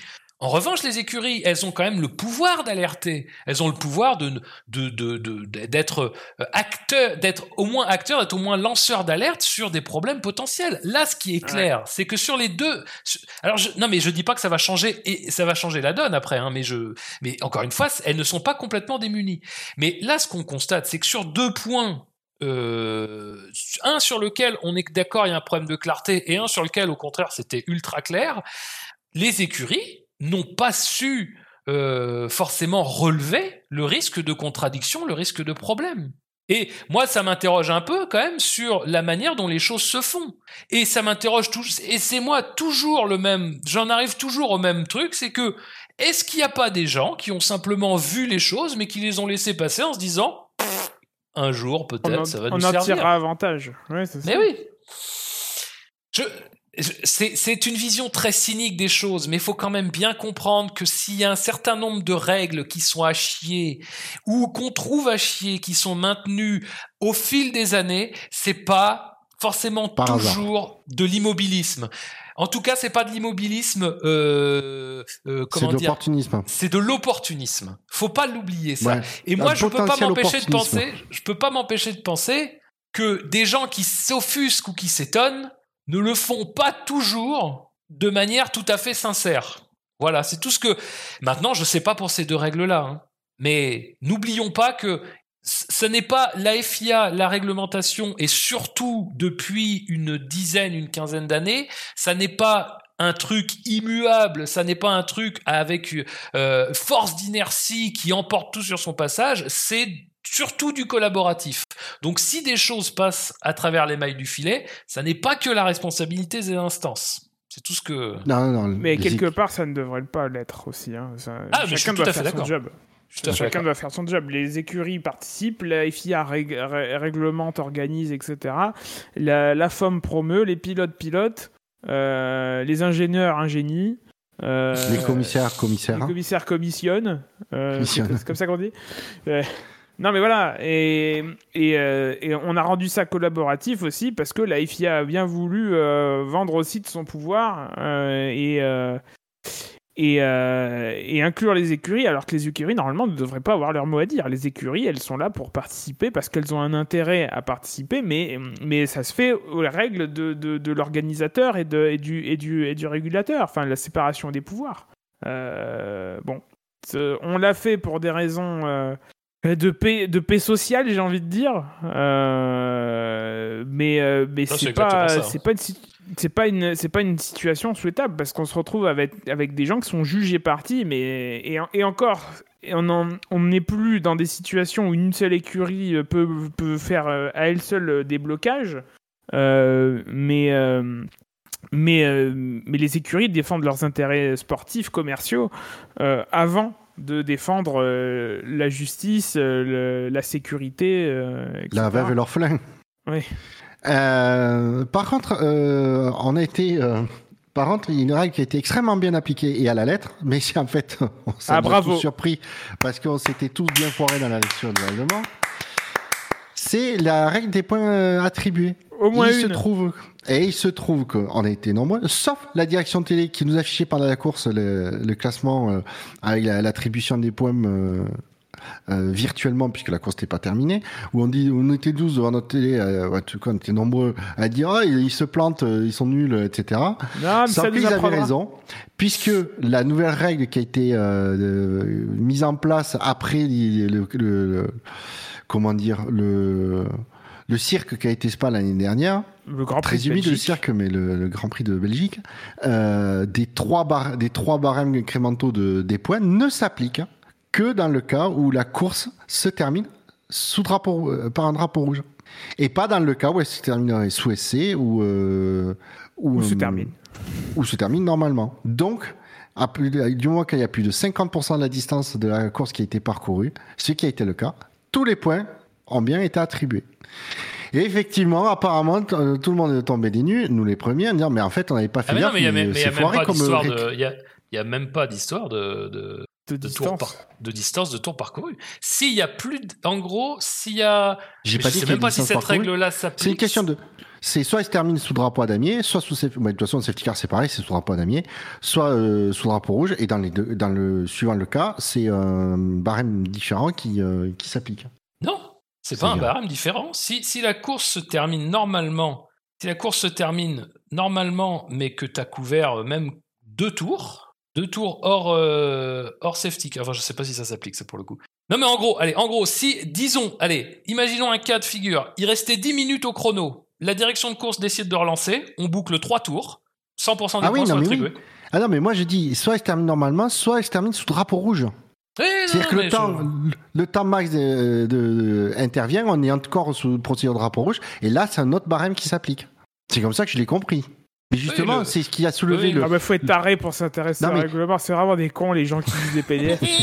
Non mais ju- justement, Fab, c'est c'est ça le problème, c'est que les mecs ils ont pas anticipé et faut dire que quand on a vu les, nous expliquer la nouvelle règle, nous, non- moi non plus, c'est que comme tu le dis, tu as y a que du drapeau rouge. Ouais, ils font un tour drapeau rouge pendant euh, 2h45, ils relancent la, la course pour euh, de- 10 minutes ou deux tours euh, et, et qui se termine normalement. T'as- tu ou, as euh, ou sous safety car, c'est-à-dire que même si on n'a pas un car. seul, même si on n'a pas un seul tour de course, Ouais. au final, il y a Si on fait- attribution totale de, si on fait des deux points. heures sous safety car, tu as tous les points attribués. C'est ça qui est débile. C'est contre-intuitif. En fait, l'erreur que tout le monde, sauf euh, la FOM, a commise, parce que en fait tout ça, euh, la, la FOM, euh, le truc c'est que c'est c'est des logiciels hein, aussi qui font les calculs. Il n'y a pas que des hommes qui qui, qui font ça. Ouais, je pense que c'est automatisé. c'est que nous, on a fait confiance. on n'est pas allé vérifier comment c'était écrit dans le règlement. On s'est dit, bon, ils ont, ils ont quand même pas chié ça après, après ce qui s'est passé. Après, après avoir chié, Ouais, après avoir bah, foiré Spa, euh, ils sont quand même pas foiré la, la règle qui, qui, mais- corrige Spa. Ben si. ce qui- ce qu'il faut, euh, ce qu'il faut comprendre, c'est que euh, pourquoi, pourquoi on fait l'erreur, c'est parce que en fait, la règle qui aujourd'hui permet d'attribuer tous les points, c'est qu'en réécrivant la règle après Spa, ils ont en fait annihilé une règle historique de la Formule 1, qui est que si une course euh, ne couvre pas une certaine distance, on va considérer à un moment donné qu'on ne peut pas attribuer l'intégralité des points. C'est-à-dire que Spa l'année dernière, le problème c'était pas tellement ça. Putain, oui. ben oui, non mais c'est ça le c'est ça le fin mot de l'histoire. Pourquoi on a été tous piégés? C'est parce qu'on a pris pour acquis qu'ils n'avaient pas touché à cette règle de base de la distance, enfin du fait qu'on n'attribue pas les points si la si la distance de course est insuffisante.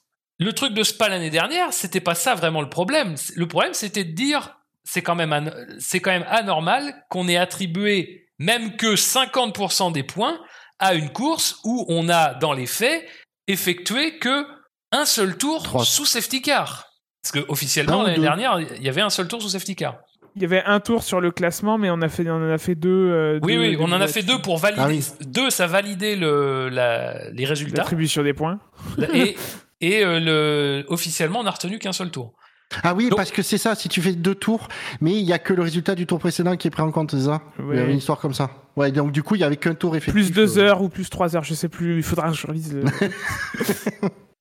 Et, et le, pro- Ah le problème, le problème, c'est qu'en réécrivant la règle, ils ont juste évoqué le cas des courses qui effectivement sont interrompues mais ne reprennent pas. En faisant ça, ils ont effacé la règle de base, qui est celle de si tu couvres pas 75% de la course, qu'importe en fait comment ça se termine, tu n'attribues pas euh, l'intégralité des points. Cette règle-là a été totalement effacée. Du coup, bah, la logique, c'est que la course d'aujourd'hui, elle n'a fait que 28 tours, c'est 52% de, de la distance normale, mais comme elle s'est terminée normalement, c'est-à-dire au bout de la limite de temps, eh bien, il n'y avait aucune raison de ne pas appliquer euh, le barème 100% de points. Et ça, le- le- le- le- c'est une, euh, une contradiction absolument fondamentale avec toute l'histoire de la discipline. Euh, et c'est pour ça qu'on s'est fait piéger. C'est pas, on n'a pas été mauvais. C'est juste que eux, eux ont été très mauvais dans leur réécriture du règlement. Ils ont chié la réécriture du règlement. C'est pas possible autrement. Courbis, ça. Non mais. Été mauvais, mais été très mauvais. Je je moyens, voire très moyens. Je, suis- je dis pas que je suis pas intelligent, mais je dis que les autres sont peut-être bêtes. Non mais. euh, c'est pour ça qu'il faut comprendre, c'est parce que pourquoi et puis encore une fois nous dans un sens encore une fois c'est que nous médias que nous fans que nous observateurs se trompons c'est une chose. Mais toutes les écuries là aussi étaient persuadées qu'on n'attribuerait pas l'intégralité des points. C'est pas qu'ils ont mal lu le règlement c'est que eux pour eux il était acquis qu'on n'avait pas touché à cette règle là alors encore une fois euh, ce que j'ai dit tout à l'heure sur le groupe euh, de gens qui se réunissent pour discuter du règlement s'applique aussi. Ouais. C'est-à-dire qu'à un moment donné, C'est d'autant ils- plus vrai sur ce point-là, en fait. Parce oui, oui, parce que là, pour le coup, c'est clair et net. L'attribution des points pour les écuries, c'est quand même l'alpha et l'oméga, quoi. C'est quand même, ils sont là pour ça. Ils veulent des points, ils Ouais. veulent des, des, des, des positions au classement. Euh, voilà, c'est, pour eux, c'est la base, c'est, ça. Donc là, on me fera pas dire que, que les écuries ne savaient pas. Euh, en tout cas, que certaines personnes, euh, que les, décideurs, les, teams principales ne, sa- ne savaient pas. Là, ils, savaient. Euh, ça, ne peut pas en être autrement. Et ils se sont dit, ah, là, on va se faire des points gratos dans certaines situations. Et bah, ça n'a pas loupé. Messieurs, après avoir euh, fait toutes les couches du gâteau, avoir fait le nappage dessus, je vous propose de finir par poser la petite cerise de, sur le sommet. Le fauteuil? Non, avant, oui, si on veut, c'est- lié quelque part, puisque quand même la FIA, depuis des semaines et des courses qu'on demandait ça, a fini par euh, trouver, euh, euh, analyser une, une situation, euh, un dossier très rapidement, pour sans, sans convoquer les, les pilotes pour qu'ils argumentent leur position, en ce qui concerne le, le cas de, de Leclerc et de sa défense sur, euh, de sa sortie et de sa défense sur, euh, sur Pérez. Oh bah, Singapour, ils avaient réussi avec Latifi aussi. Hein. Oui, mais Latifi marquait pas de points. Il n'était pas dans le top 10. Ouais, mais les deux avaient abandonné, quoi. ils, ils, pas pourquoi ils étaient pressés euh, de pénaliser Latifi. C'est peut-être plus facile. Ils adorent, ils, a- ils sont, ils sont très réactifs quand il s'agit de pénaliser Latifi. Ouais. Tu comprends? Ferrari, d'ailleurs, était très surpris euh, de cette rapidité. Euh, et du coup, j'ai- Bah, me semble dire qu'ils allaient peut-être faire appel. Non, mais bon, de toute façon, je pense que. euh, euh, arrivons au fond du, sujet. Je pense qu'on en arrive à un point où il faut soit accepter que euh, maintenant la FIA ne prend en compte d'autres considérations que, que, le sportif et que la sécurité, ou, ou arrêter. Enfin, je, pense. Moi, à titre personnel, je me retrouve devant ce choix-là. Les, les 12 derniers mois, 12-13 derniers mois ont été très fatigants euh, pour euh, me concernant, euh, concernant ma passion pour la Formule 1. Euh, au, bout d'un moment, il faut, se poser les bonnes questions chacun. est-ce qu'on accepte ou pas que l'arbitre laisse les pressions autres que, euh, que, que des pressions des concurrents, parce que ça, les concurrents, à la limite, pourquoi pas, mais que les pressions commerciales viennent influer à ce point-là sur le, sur, sur le sportif, parce que là, il fallait, euh, il fallait une décision, euh, prendre une décision rapidement pour, euh, pour, pour, pour, pour, la photo, quoi, pour les photos, pour, pour pas que le, le, titre soit attribué sur tapis vert quelques heures après, etc. Alors que bon. Mais non, j'ai envie de dire, j'ai presque envie de féliciter la FIA d'avoir réagi rapidement, euh, pris une, une, décision rapidement, que je trouve en plus, je suis d'accord avec la sanction euh, que, que, prend Leclerc. J'ai l'impression que lui non plus euh, trouve pas. Euh, ouais, lui, lui, il voit pas de, de, de, problème sur la sanction. Mais ce qu'il faut quand même, à un moment donné, il faut arrêter, c'est que dès qu'il y a alors, je, attention, je ne parle pas de protection, mais dès qu'il y a une décision à prendre concernant un pilote et éventuellement des, on va dire des gros points, Là, ça fait des, mois que les, commissaires n'ont pas de couilles. Ils, attendent toujours de convoquer, on va analyser ça après la course, on va convoquer les pilotes, etc. Alors qu'ils avaient tout le temps de le faire pendant la course. Pendant, euh, notamment quand il y a un safety car, un drapeau rouge, etc. Il y, en a eu des exemples pendant ces derniers mois où ils, avaient tout le temps et ils l'ont pas fait. Je trouve très bien qu'il ait fait. Mais le problème, c'est que ça tombe à un moment, bizarrement, où ça arrange beaucoup de monde. C'est tout ce que j'ai à dire. Je dis pas, attention, je, je fais bien la distinction, je dis pas que Red Bull est protégé ou que Max Verstappen est protégé. Ce n'est pas le cas. Non, je mais dis juste que qui que ce soit, c'est la femme. D'habitude, ça, voilà, là, ça arrange la forme. Mais je dis que d'habitude, quand il y a, c'est une question de, de mecs sur le podium, tout ça, ça, ça, ça, ça, les, leur allait bien jusque-là, de faire ça après la course et de convoquer les pilotes. Quand il n'y a pas en plus, il n'y a pas besoin de convoquer les pilotes. La décision d'aujourd'hui a prouvé qu'il n'y a pas besoin de convoquer les pilotes. L'histoire, je suis désolé, alors c'est le seul truc que j'ai, oui, j'ai eu écho parce que j'ai pas, j'ai pas regardé la course, mais Singapour, apparemment, l'histoire de, de Pérez, ça peut être décidé pendant la course, avant la fin. Ah il bah, besoin de mettre une pénalité, au moins, non, mais... apparemment, de que j'ai compris, mérité. Il y a, une, il y a, une, il y a une, des infractions euh, qui est traitée après la course qui date du dixième tour hein, à Singapour. Hein. On peut penser qu'ils auraient pu à ce moment-là le... en décider, quoi. C'est ce que j'ai cru comprendre. Et sans, sans, besoin de convoquer les. les ah bah non. D'ailleurs, il faudrait qu'ils apprennent à, à, arrêter de convoquer les pilotes pour, ou les écuries pour se justifier. Quand il y a des trucs. Non mais euh, chiffrable, etc., ou tu, fais une interprétation. Ben, les mecs, ils sont là pour ça. Ils n'ont pas besoin euh, d'avoir des avocats qui viennent défendre les, les, causes de chacun, quoi. Non, mais là, là où j'ai un problème, moi, par exemple, avec la décision d'aujourd'hui, euh, c'est surtout que, sans parler de convoquer le pilote, c'est que, enfin, la décision, enfin, l'incident arrive à, euh, à T0, la, la décision, elle tombe à T50 ou T55, quoi. Euh, c'est-à-dire que vraiment, euh, c'est c'est c'est on est c'est même plus expéditif quoi. C'est même c'est quasiment anticipatif quoi comme décision.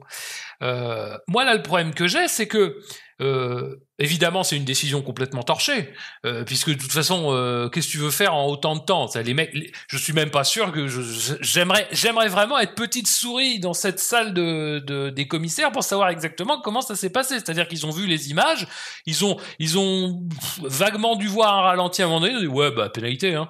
Euh, ça, ça a dû se régler comme ça. Après, il a fallu bon écrire un petit paragraphe pour le document officiel. Bon, bref. Moi, le problème que j'ai, c'est que cet incident-là, il est quand même dans des conditions particulières, c'est-à-dire il pleut. Euh, il est quand même dans, des, dans, des, dans un moment particulier de la course, c'est-à-dire qu'on est en fin de course, sur un relais d'une vingtaine de tours euh, avec les mêmes pneus. Je veux dire, c'est aussi des choses qui, à mon avis, dans, dans, doivent être prises en compte parce que c'est quand même des sanctions machin. Donc en fait, tout ce travail là, sans parler de convoquer le pilote parce que le pilote bah je sais pas, il va pas dire euh, il, va rien pouvoir dire qui va euh, forcément influer beaucoup sur la décision ou pas. Mais et puis même enfin tout simplement le, travail de base qu'ils sont censés faire, c'est-à-dire le travail d'analyse de télémétrie par exemple, de choses comme ça, ce travail là n'a pas été fait. C'est-à-dire le, travail de base des commissaires n'a pas été fait, sans même parler de convoquer, mais juste de faire le boulot, ça n'a pas été fait. D'ailleurs, c'est marqué. D'ailleurs, c'est même pas. Il s'en cache même pas. Euh, J'ai la décision devant moi. Il y a juste marqué les commissaires ont revu euh, la preuve, les preuves vidéo. Enfin, la preuve vidéo. Donc ça veut dire en gros que ça s'est basé sur l'image euh, qu'on a tous vue nous-mêmes. Donc ça veut dire qu'il n'y a pas eu d'analyse de télémétrie, ce qui est normalement un truc de base.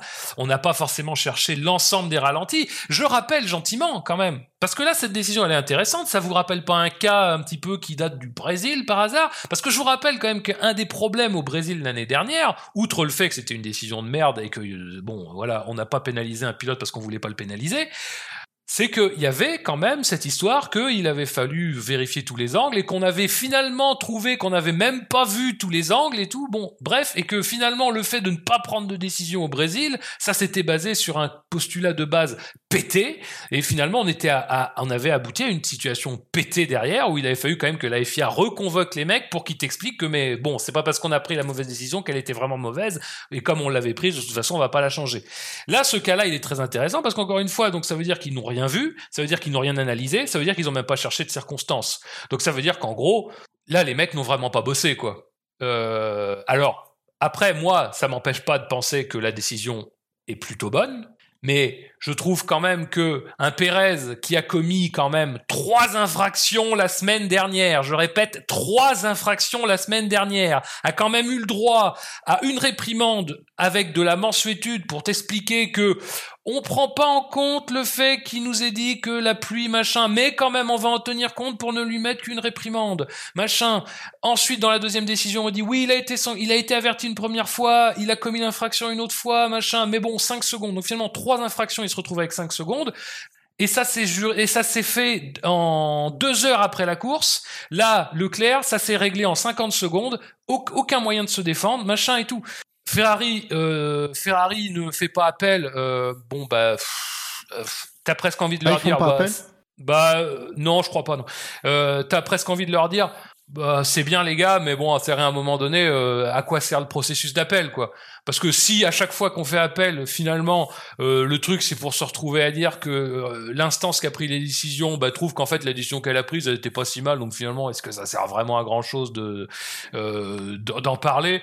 Bon, mais enfin, je je, je rejoins Gus Gus, c'est-à-dire que là, clairement, cette décision, elle n'a pas été prise pour la beauté de l'application du règlement. Hein. Elle a été clairement prise pour la beauté euh, commerciale euh, de la F1. Alors bon, c'est dommage, hein, ils sont quand même arrivés à chier euh, la fin, donc c'est quand même aussi un peu bien fait pour eux que ce soit passé dans la confusion. Hein. Faut quand même à un moment donné que tout ça se paye. Mais Là, clairement, on est face à, on est face à quelque chose qui va au-delà de, au-delà d'une application un peu légère ou un peu détendue. Hein. Là, c'est vraiment du foutage de gueule intégral, quoi. C'est-à-dire, tu peux pas, tu peux pas accepter que Pérez euh, conserve la victoire pour deux secondes alors qu'il commet trois infractions nettes dans une course auparavant. Et là, euh, Leclerc, il fait une petite sortie de piste, machin. Alors, ok, d'accord, il conserve sa position sans doute grâce à ça. Mais enfin, bon, pourquoi il n'a pas le droit à la même mensuétude Surtout, pourquoi il n'a pas le droit simplement à une enquête un petit peu poussée? Euh, moi, je trouve que Leclerc, quand même, je je suis pas fan de Leclerc, hein, donc euh, vous le savez, mais enfin, je trouve que Leclerc, euh, il a il a quand même depuis 2019 avalé beaucoup de couleuvres. Hein, euh, pour enfin de victoires qui lui ou de victoires ou de positions qui ont été un petit peu euh, subtilisées euh, face à d'autres. Je trouve que Ferrari est très stoïque dans cette euh, euh, dans tout ça. Euh, bon, je je bon, c'est un peu incohérent parce que ça m'énerve énormément, ça m'énerve énormément mais pff. que veux-tu? Je peux pas non mais c'est pas Ferrari a ne pèse Allez. plus dans le game. Non mais là, là, là Il se retient là, il se retient là. Il, non il mais va je vais, craquer, je vais il pas. Non mais je vais pas, je vais pas, je vais pas. euh, pff, ça sert pas à grand chose de toute façon. Mais euh, malheureusement c'est voilà, c'est tu sais tu donnes tu donnes ta discipline à des à des à des à des saltimbanques, et ben euh, t'as des situations euh, clownesques quoi. C'est pas euh, c'est pas c'est pas plus compliqué à comprendre que ça. Et euh, Ne, ne mêle pas Georges Clooney à ce débat, s'il te plaît. What else? Non, mais bon, voilà. C'est. Euh, il n'y a pas de, il y a pas de mystère sur l'orientation que la F1 prend dans toute sa, dans, dans toutes ses strates que ce soit au niveau commercial, au niveau euh, euh, calendrier, que ce soit au niveau règlement, que ce soit encore une fois, euh, les mecs fondamentalement, on a de moins en moins de roulage de préparation et de plus en plus de roulage compétitif. enfin, tout ça, c'est, on va toujours dans le même sens, c'est-à-dire qu'à un moment, on favorise le spectacle. Il y a de plus en plus de cas dans lesquels on ne n'applique pas la réglementation sous prétexte, par exemple, que ça se passe dans le premier tour. Qu'est-ce qui justifie en fait que tu peux se faire une crasse dans un premier tour euh, et, finalement que dans le deuxième ça sera ça soit plus tout à fait valable. Enfin bon, il y a tout un tas de choses comme ça qui mènent vers ça. Et là, la décision d'aujourd'hui, la manière dont ça a été pris, c'est bon bah c'est du foutage de gueule, c'est du foutage de gueule. C'est-à-dire tu peux pas passer trois heures à décider du sort de la course la semaine dernière alors qu'il y a trois infractions directes et là une infraction régler le truc en 25 secondes. C'est pas dire à un moment donné, ça n'est pas, ça devrait même frapper les gens en fait qui prennent qui prennent ces décisions. À un moment donné, les gars qui, les commissaires, s'ils ont vraiment sorti la décision de leur plein gré, je suis pas sûr. À mon avis, il devait y avoir des gens qui tapaient à la porte, mais s'ils ont pris leur décision de leur plein gré, ça devrait quand même un petit peu les choquer de se dire que il leur, il leur a fallu plus de temps pour rédiger le document euh, officiel finalement que pour prendre la décision. Est-ce qu'il n'y a pas un problème à un moment donné, quoi? Dire, je, je suis effondré. Il y avait des belles promesses à l'intersaison. Ah, vous allez voir, on va mettre en place une VAR, machin. Voilà, et vous allez voir ce que vous allez voir. Salle de contrôle, ordinateur, ça va être géré à distance. C'est les mêmes merdes. À un moment donné, c'est juste pas. J'avais bah, dit que je pas. J'avais dit que j'énervais pas. Je vais pas m'énerver. mais, c'est juste que c'est juste que. Compliqué, quoi. Au lieu de faire des, de la connerie, ils font de la télé-connerie. Ou de la merde, ils font de la télé-merde. c'est juste à distance. Et encore, on l'a toujours pas vu ce camion. Euh, oh, cette salle. Ouais, ouais, putain de camion. que. C'est un destin, tiens. Bon, je vous propose de, à moins que Gugus ait quelque chose à rajouter, mais je pense que Fab a, dit plus que le nécessaire. Euh, ouais, c'est juste redire que je suis fatigué. Voilà. je, bah, et je pense que je suis, dans l'équipe, je suis pas le seul, ça se voit. On est trois, on est un dimanche soir. Oui, non, mais moi aussi, je suis gavé, je te rassure. Je... Bon. J'étais à deux doigts de couper mon F1 TV ce moi, matin. Ce matin moi, ce matin, plein milieu de course, sous, de, sous drapeau rouge, c'est la dernière. Je peux, enfin, je, reviendrai dessus euh, parce que parce que euh, c'est difficile d'abandonner une passion qui t'a qui t'a qui t'a occupé euh, pendant 25 ans, bien 25 ans, alors j'en ai 33. mais mais c'est pas raisonnable quoi. c'est pas raisonnable à certains moments. Donc bon. bon. Ok. Je ne soyez pas surpris, chers auditeurs. Je... Mon conducteur n'est pas erroné. Euh, je vous propose de passer un coup d'œil dans le rétro.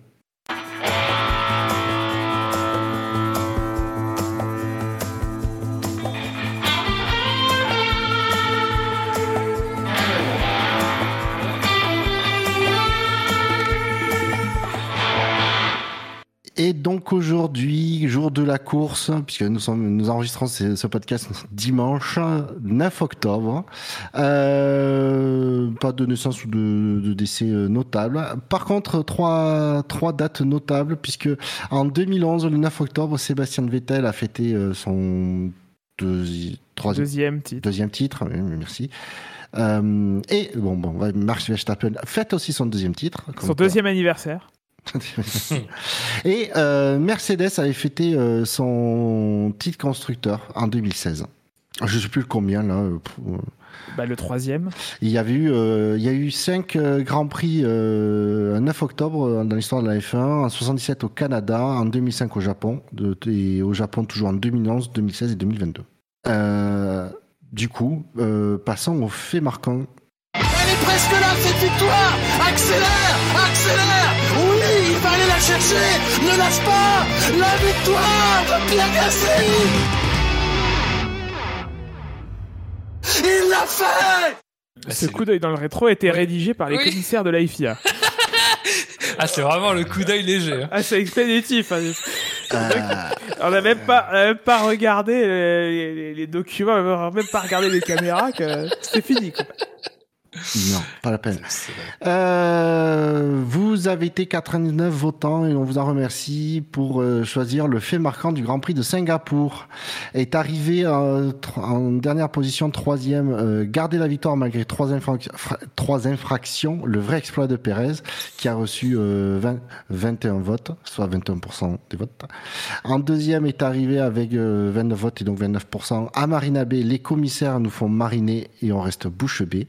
Et euh, est arrivé premier euh, Leclerc, toujours en pole pour rater la victoire avec 49%, euh, soit 49 votes. Ah Euh, bah Je voilà. sais plus qui était. euh, C'est Shinji était qui a quoi. gagné. C'était Shinji, oui, effectivement, du coup qui a gagné. euh, Et qui reste à alors, du coup, 100%. il faut que je, il faut que je me le. je C'est beau. Pas noté. Si Fab pouvait arrêter qui de s'astiquer le micro. Oh merde Pardon. Ouais, ouais, ouais, ouais, pardon. C'était ouais. un petit peu gênant. je- Malheureusement, Ouais, c'était rien de sexuel. hein. Ouais, je vais faire ça, ouais. Enfin, peut-être. Euh, attends, je note le. Oh, je veux pas le savoir. Je vais faire des cauchemars, non. Et messieurs, euh, honnêtement, j'étais gavé à un point que du coup, il n'y aura pas d'effet marquant pour cette course. hein. Mais à la place, chers auditeurs, il n'y aura pas de jeu non plus. Mais du coup, à la place, je vous propose un petit travail collaboratif. On va revenir à un peu un truc qui existait, mais dans des émissions d'actu. Je vous propose un petit sondage à la con ce soir. La question est pour le sondage. Donc, du coup, on va, proposer, euh, je crois qu'on peut jusqu'à aller jusqu'à 10 propositions. Euh, mais on n'est pas obligé d'en mettre 10, on peut en mettre 4, 6, 8, euh, ou un nombre impair. La question est donc du sondage, quelle est la prochaine règle que la direction de course peut transgresser? Donc là, je vous laisse libre de- d'imaginer, d'être euh, drôle, pertinent, euh, irrévérencieux. euh, euh, si vous pouvez défoncer la FIA au passage, euh, c'est toujours drôle. Ah, Il y a un protocole sur les podiums, je crois que c'est facile à transgresser. Là, il y a la taille des serviettes et je sais pas quoi là. Faudrait que j'aille revoir ça. Dans le règlement. Euh, Qu'est-ce que j'ai foutu le règlement? J'ai ouvert 12 milliards d'onglets. Fab, toi, tu as des idées euh, Euh... Bah, la distance, ils peuvent se planter sur la distance de la course tant qu'à faire, tant qu'à pas savoir faire des. rajouter plus ou moins un tour. Ah, mais, D'accord, se planter. Je prends des notes, on fera peut-être Ah, une section. faire après. 305 km à Monaco. Mais alors là, moi, je, moi ils auraient raison. Ah bah oui, non, mais Ah là, oui, ils ont joli. raison. Alors, faire 305 km, à Mo- 305 km de course à Monaco, ok. Oui. Après, il y a déjà vu, hein, mettre la- l'hymne euh, l'hymne français pour une victoire de Leclerc. Ça, c'est déjà fait en F2. Pourquoi ce serait pas en F1 aussi? Ouais, non, mais ça, c'est la FOM, c'est pas la. euh, Où on fait un tir groupé euh, FIA, FIA FOM. euh. Ah non, c'est la FIA qui organise le podium, c'est pas la FOM. Ah, de se tromper d'hymne sur le podium. Euh, Oui. Même si ça a déjà été fait. Euh... Fab, des idées? À moins que je vous, à moins que la, la question soit mal formulée ou, ou à revoir, mais. euh, Bah, ils, peuvent, ils peuvent se planter sur les, les, les puissances de calcul, sur la FCFD et tout ça, c'est facile aussi. Ça, euh, ça, on leur fait confiance, mais euh, va savoir. c'est pas drôle ça. Eh ben vas-y, hein, on t'écoute. hein. Après, t'as la victoire au plus méritant. Ça se fait. Ah oui, attribuer les Ah, la victoire morale. La victoire, Ah oui. attribuer la victoire morale. Attribuer la victoire au vainqueur moral. Ouais. oui, joli. Et tout le monde sera d'accord, évidemment. J'aime beaucoup attribuer en moral. Euh... Ah, le fan boost Euh, on, sent, on, sent, on sent que ça, ça, dé- ça décale, mais on pourrait leur donner des idées pour épicer un peu le spectacle, parce qu'il n'y en a pas assez. Alors du coup, il faut revoir la question. C'est en fait, c'est Ouais. euh, quelle est la prochaine merde que, la, euh, peut faire les FIA quoi? Le fan DRS. Attends, que- du coup, c'est euh, quelle est la prochaine euh, bon, On va le mettre comme ça, merde. Quelle est la prochaine belle idée de merde que, va nous, que vont nous pondre les instances? Ok. Voilà, ça, c'est du coup. Mais on peut y en avoir. Donc, hein. se tromper sur le podium, je le vire. Hein. C'est plus, Ouais, ouais, ouais, ouais, c'est plus pertinent. mais-. Donc faire 305 km de course à Monaco, effectivement, c'est une belle idée de merde. À la Non, ça, c'est, un là, Vorin. ça, c'est pas vrai, ça, du coup. Ah si, c'est drôle. Moi, ça me fait rire. Ouais. Elle attribue la, la victoire au vainqueur moral. Mais en fait, euh, Euh, en fait j'ai j'ai pas d'imagination parce qu'en fait, j'ai l'impression qu'ils sont plus forts que nous à ce jeu-là. Ah bah attends, il y a Nico Neko qui nous a sorti la, la plus belle idée de merde et qu'on risque de se taper d'ailleurs. La grille inversée. Moi, je pense qu'on arrivera au fan DRS, c'est-à-dire des pressions supplémentaires sur le DRS pour les gens, qui- pour les pilotes qui ont des votes sur les réseaux sociaux. Ah. Je, je, Mais je vais leur donner des idées de merde. Bah, moi, j'ai de l'imagination. Hein. Mais qui sait, ils vont peut-être s'en inspirer. Hein. Mais qui, mais qui viennent, mais, mais qui, me- qui me filent du Ah, des pognon. tu contre. lirais les lettres qu'on leur envoie, que tu leur envoies, peut-être qu'ils ce- Gus Gus, bah il, veut, il veut des raisons de vraiment plus aimer la F1. Euh, bah, tant qu'à faire. Qui me pousse à bout. Hein. Ah boum. J'irai voir la Coupe du Monde au Qatar. hein. Bah, Grand Prix en Russie, tiens. Ah putain, attribue un point pour le pilote du jour. Oh, la bonne idée des merdes. Ah, je note. Un, un- un Attribue Grand Prix un en point. Russie baptisé Grand Prix de la paix. Grand Prix de la paix et de la démocratie. Ben, renommer, renommer le, le Grand Prix du, de Russie. Renommé, renommé le Grand Prix de Russie Grand Prix de Crimée. Ou de la paix, non, de la paix. Un oui, non, paix. je te, je te laisse, je te laisse le dernier mot. Le Grand Prix Qatar de Russie de l'Arc de Triomphe. Alors, qu'est-ce qu'il y a dans le chat euh, Une bop, tant qu'à faire, une balance of Ah performance. oui, bah oui. Il n'y a pas Oh, assez de controverses. Quelque part, ils ont déjà fait ça avec les, avec les, les puissances de calcul sur la CFD et tout, euh, que sur, les, sur les simulations. Mais euh, ça, c'est une belle idée de merde. hein. Tout le monde se pignole sur les hypercars et sur le, sur le Mans, mais alors. euh, Alors, on oui, n'a pas fini, pas Non, mais fini d'en entendre rire. parler de ça aussi. La, hein. BOP, rire. ça reste une longue histoire de merde euh, à la CO, ça. Là, là, quand, là, là, on va rigoler avec les grands constructeurs qui vont arriver et que ça va pas être tout à fait la même limonade que. Ils vont être 10, tu sais. Eh, eh, ça va pas être la même limonade de que. Mykonos et Alpine, hein, quand il va y avoir Audi, quand il va y avoir euh, Ah. Ferrari qui vont commencer à dire, attendez, euh, C'est pas, c'est c'est pas Riron, c'est pas Maya non! Alors. Alors, qu'est-ce qu'il y a euh, Alors, du Ouais. coup, qu'est-ce qu'on a Les femmes, euh, euh, Un train que pour la course, moins. Des livrées différentes assorties au casque des pilotes, moins. Ouais, ça, c'est le Faire un. GP en Corée du Nord, bon, ça, c'est sûr que si. euh, un, un dégel des moteurs parce que Honda est de retour. Ah oui! Oh putain.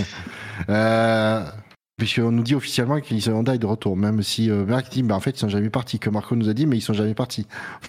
Ah bah Honda n'est pas plus de retour que, que ça. hein. Euh, C'est juste qu'ils ont décidé de dire qu'ils renforçaient leur lien, mais euh, Honda est, est toujours pas euh, motoriste. hein.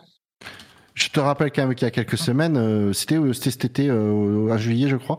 Marco a déclaré, euh, dans, dans- dans- je sais plus, dans un grand média, que de toute façon, ils ont jamais, euh, ils sont toujours, euh, ils ont jamais bossé sur les moteurs Honda, qu'ils ont jamais fabriqué, qu'ils ont toujours, euh, ils reçoivent toujours les moteurs prêts à monter, ils y touchent pas quoi. Ouais, bah, je sais bien, bah, je, je sais, j'ai écrit l'article. Euh, je sais bien. arrête je de sais te la bien. péter, s'il te plaît. Journalope, va. Non, non, mais bon, je sais bien. hein. Ça fait partie des choses intéressantes. Non, mais je- euh, là, là où la F1 va pas, va pas encore assez loin, c'est le placement de produits. Tu vois, c'est. c'est Ah. genre, euh, genre euh, les, les, les- Qu'est-ce- Où est-ce qu'il pourrait coller de la Là, Il y a déjà le champagne, mais. euh, mais- ça te manque pas les, pardon, ça te manque pas les animations, euh, les étoiles, euh, les portiques en étoiles Heineken euh, qui apparaissent Ah ouais, de ouais, façon ah, random? Tellement triste. Tellement triste.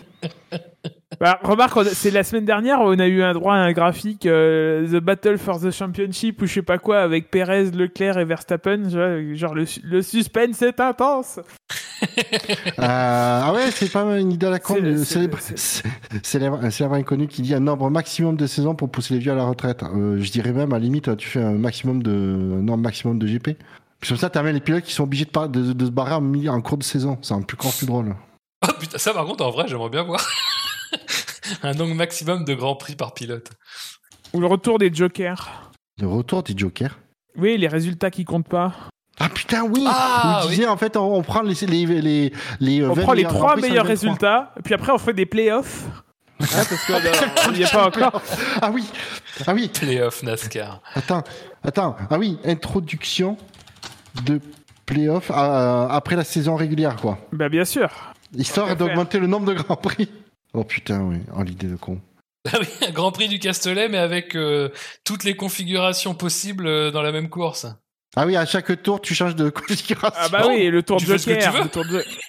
Ah, le, le tour Joker, comme en, Joker. comme en rallycross. Évidemment. Aïe. C'est vrai. Je pense que Latifi, Bah, c'est enfin, ce qu'il tout ça- c'est ce qu'il testait en essai libre. c'est ça. Et ben, il voulait faire le, le- le Suzuka Est. Ouest, là. Non, parce que c'est ça, en fait. Il prend pas la chicane, hein. Tu regardes. Il prend pas l'ancienne chicane. Il prend, il prend l'espèce de. D'aucuns ont raillé, d'aucuns ont raillé en comparant avec Prosena, mais, mais pas du tout. Ces gens ne connaissent pas l'histoire de Suzuka. Mais, eh bien, ah à mon avis, ces gens n'ont pas de répartie. Hein. Chiron82 dans le chat qui propose ne plus, ne plus dépasser le nombre limite de moteurs par pilote. Les écuries devront donc changer de pilote si la limite est atteinte. Là, en fait, c'est le nombre de, euh, moteurs max par pilote et pas par voiture. J'aime bien. Ah, le circuit dans l'autre sens pour le spring du samedi. Euh... euh y avait, ce fut envisagé. Alors que si tu, enfin, bon, ouais c'est- c'est- non Non mais. mais c'est. non, il mais suffit est- d'avoir deux de QI pour Non, mais- savoir pourquoi Non, c'est mais- pas possible, quoi. Non mais oui, non mais c'est c'est c'est drôle. C'est tellement what the fuck. Alors ça après, nous ça avait, drôle. ça avait été envisagé, c'était l'époque des confinements. Alors euh, bon, à cette époque-là, euh, on cherchait des idées. hein. Les mecs cherchaient des idées. hein. Ils voyaient que la saison allait Ah. pas faire. Un Grand Prix sur F1 22 qui compterait pour le championnat. Le SSC Ça, attribue des points pour le championnat du monde. Non mais par contre, oui, euh, oui, d'ac- oui, le- un Grand Prix sur F1 22 qui compterait pour le championnat. Là, il est à 15 propositions. euh, Et là, t'as, là, t'as les t'as, Codemaster en dessus. Mais là, là, attends. Euh, euh, Là, euh, là, Stefano Domenicali va nous appeler. Je pense que je pense qu'on a un futur à la femme là. Ah bah attends, écoute, de toute façon, je regarde. Ross. là, je je Ah m'étais bah, mis en mode. Eh, Je m'étais mis en Ross, mode please. I'm, I'm available for a, Attends. for a CDI. I, I, que I, I am selling my boîte if you contact me. Bon, là, j'en ai 14, donc. Si tu me euh, contactes, j'annule tout. 14, c'est pas mal quand même. Est-ce qu'on s'arrêterait pas fait, là? c'est trop.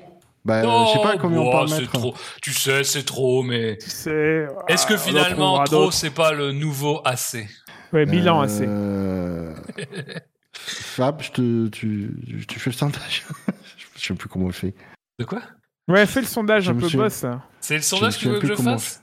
Ouais, j'ai noté les trucs, euh, je peux te, te- te les envoyer. Putain, ça va me prendre des plombes là ton truc. hein. Bah, t'as du reste du copier-coller à faire. Ouais, T'avais ouais, envie bah, que l'émission soit longue. C'était, alors, euh, ouais, allez, bah, euh, passe-moi le truc. Je... Mais eh, écoute, je le, ferai, je le ferai après, je le ferai après, parce que là, euh, ça va prendre trop de temps. Je le ferai après. Je ferai. Ouais, ouais, ouais. Passe-moi l'autre con. Franchement, le sel. Bon, bah écoutez, euh, Sarah, merci, chers auditeurs, parce que vous avez, vous avez des, des belles idées à la con. Je vois qu'on peut toujours compter euh, sur, sur vous et sur nous. Ouais, ça a permis d'alléger. Moi, ça m'a, ça m'a fait du bien parce que ça a permis d'alléger, euh, hon- honnêtement, cette, euh, cette journée qui avait commencé, mais vraiment merdiquement, euh, niveau F1. Messieurs, il est temps de conclure cette émission. Pour rappel, vous pouvez nous retrouver sur, comme d'habitude sur les réseaux sociaux, sur Twitter, at le SAVF1, sur Facebook, le SAVF1, ActuF1, Spotify, ça remarche. Ouais, c'était problème de cache. Videz le cache de vos applis et de vos navigateurs. Ouais, et euh, du coup, euh, normalement, ce sera bon. Euh, vous pouvez aussi nous retrouver sur Deezer, sur Podcast Addict, Apple Podcast, etc. Messieurs, euh, la F1 sur Internet, c'est sûr. SAVF1.fr. F1.fr. Enfin, peut-être Parce, pas. parce pour que le, longtemps. parce, parce que le savez, c'est Oh, ça fait longtemps, ça fait, ça fait 10 ans. c'est exceptionnellement le dimanche. On va dire ça Ouais, ça. ouais. Ouais, c'est, c'est, domini- c'est dominical, Oui, comme Stéphano. comme Stéphano. Ah, il y était Comme. Stéphane, Stéphane Dominical. Stéphane dominical. Immense. Merci messieurs de m'avoir accompagné ce soir, euh, d'être rendu disponible. Merci aux auditeurs qui ont, euh, qui ont été présents et qui ont bien animé le chat pendant euh, toute l'émission. Merci à toi d'avoir préparé cette émission. Avec plaisir. Merci à toi de j'ai- nous remercier. J'ai pas fait grand chose. Merci de me remercier, de vous remercier. Euh, C'est moi. C'est moi. Mon plaisir. sur ce, Je- je n'en ferai euh, rien. Bonne fin de soirée, bonne nuit et à bientôt. Salut. Salut. Ouais, salut.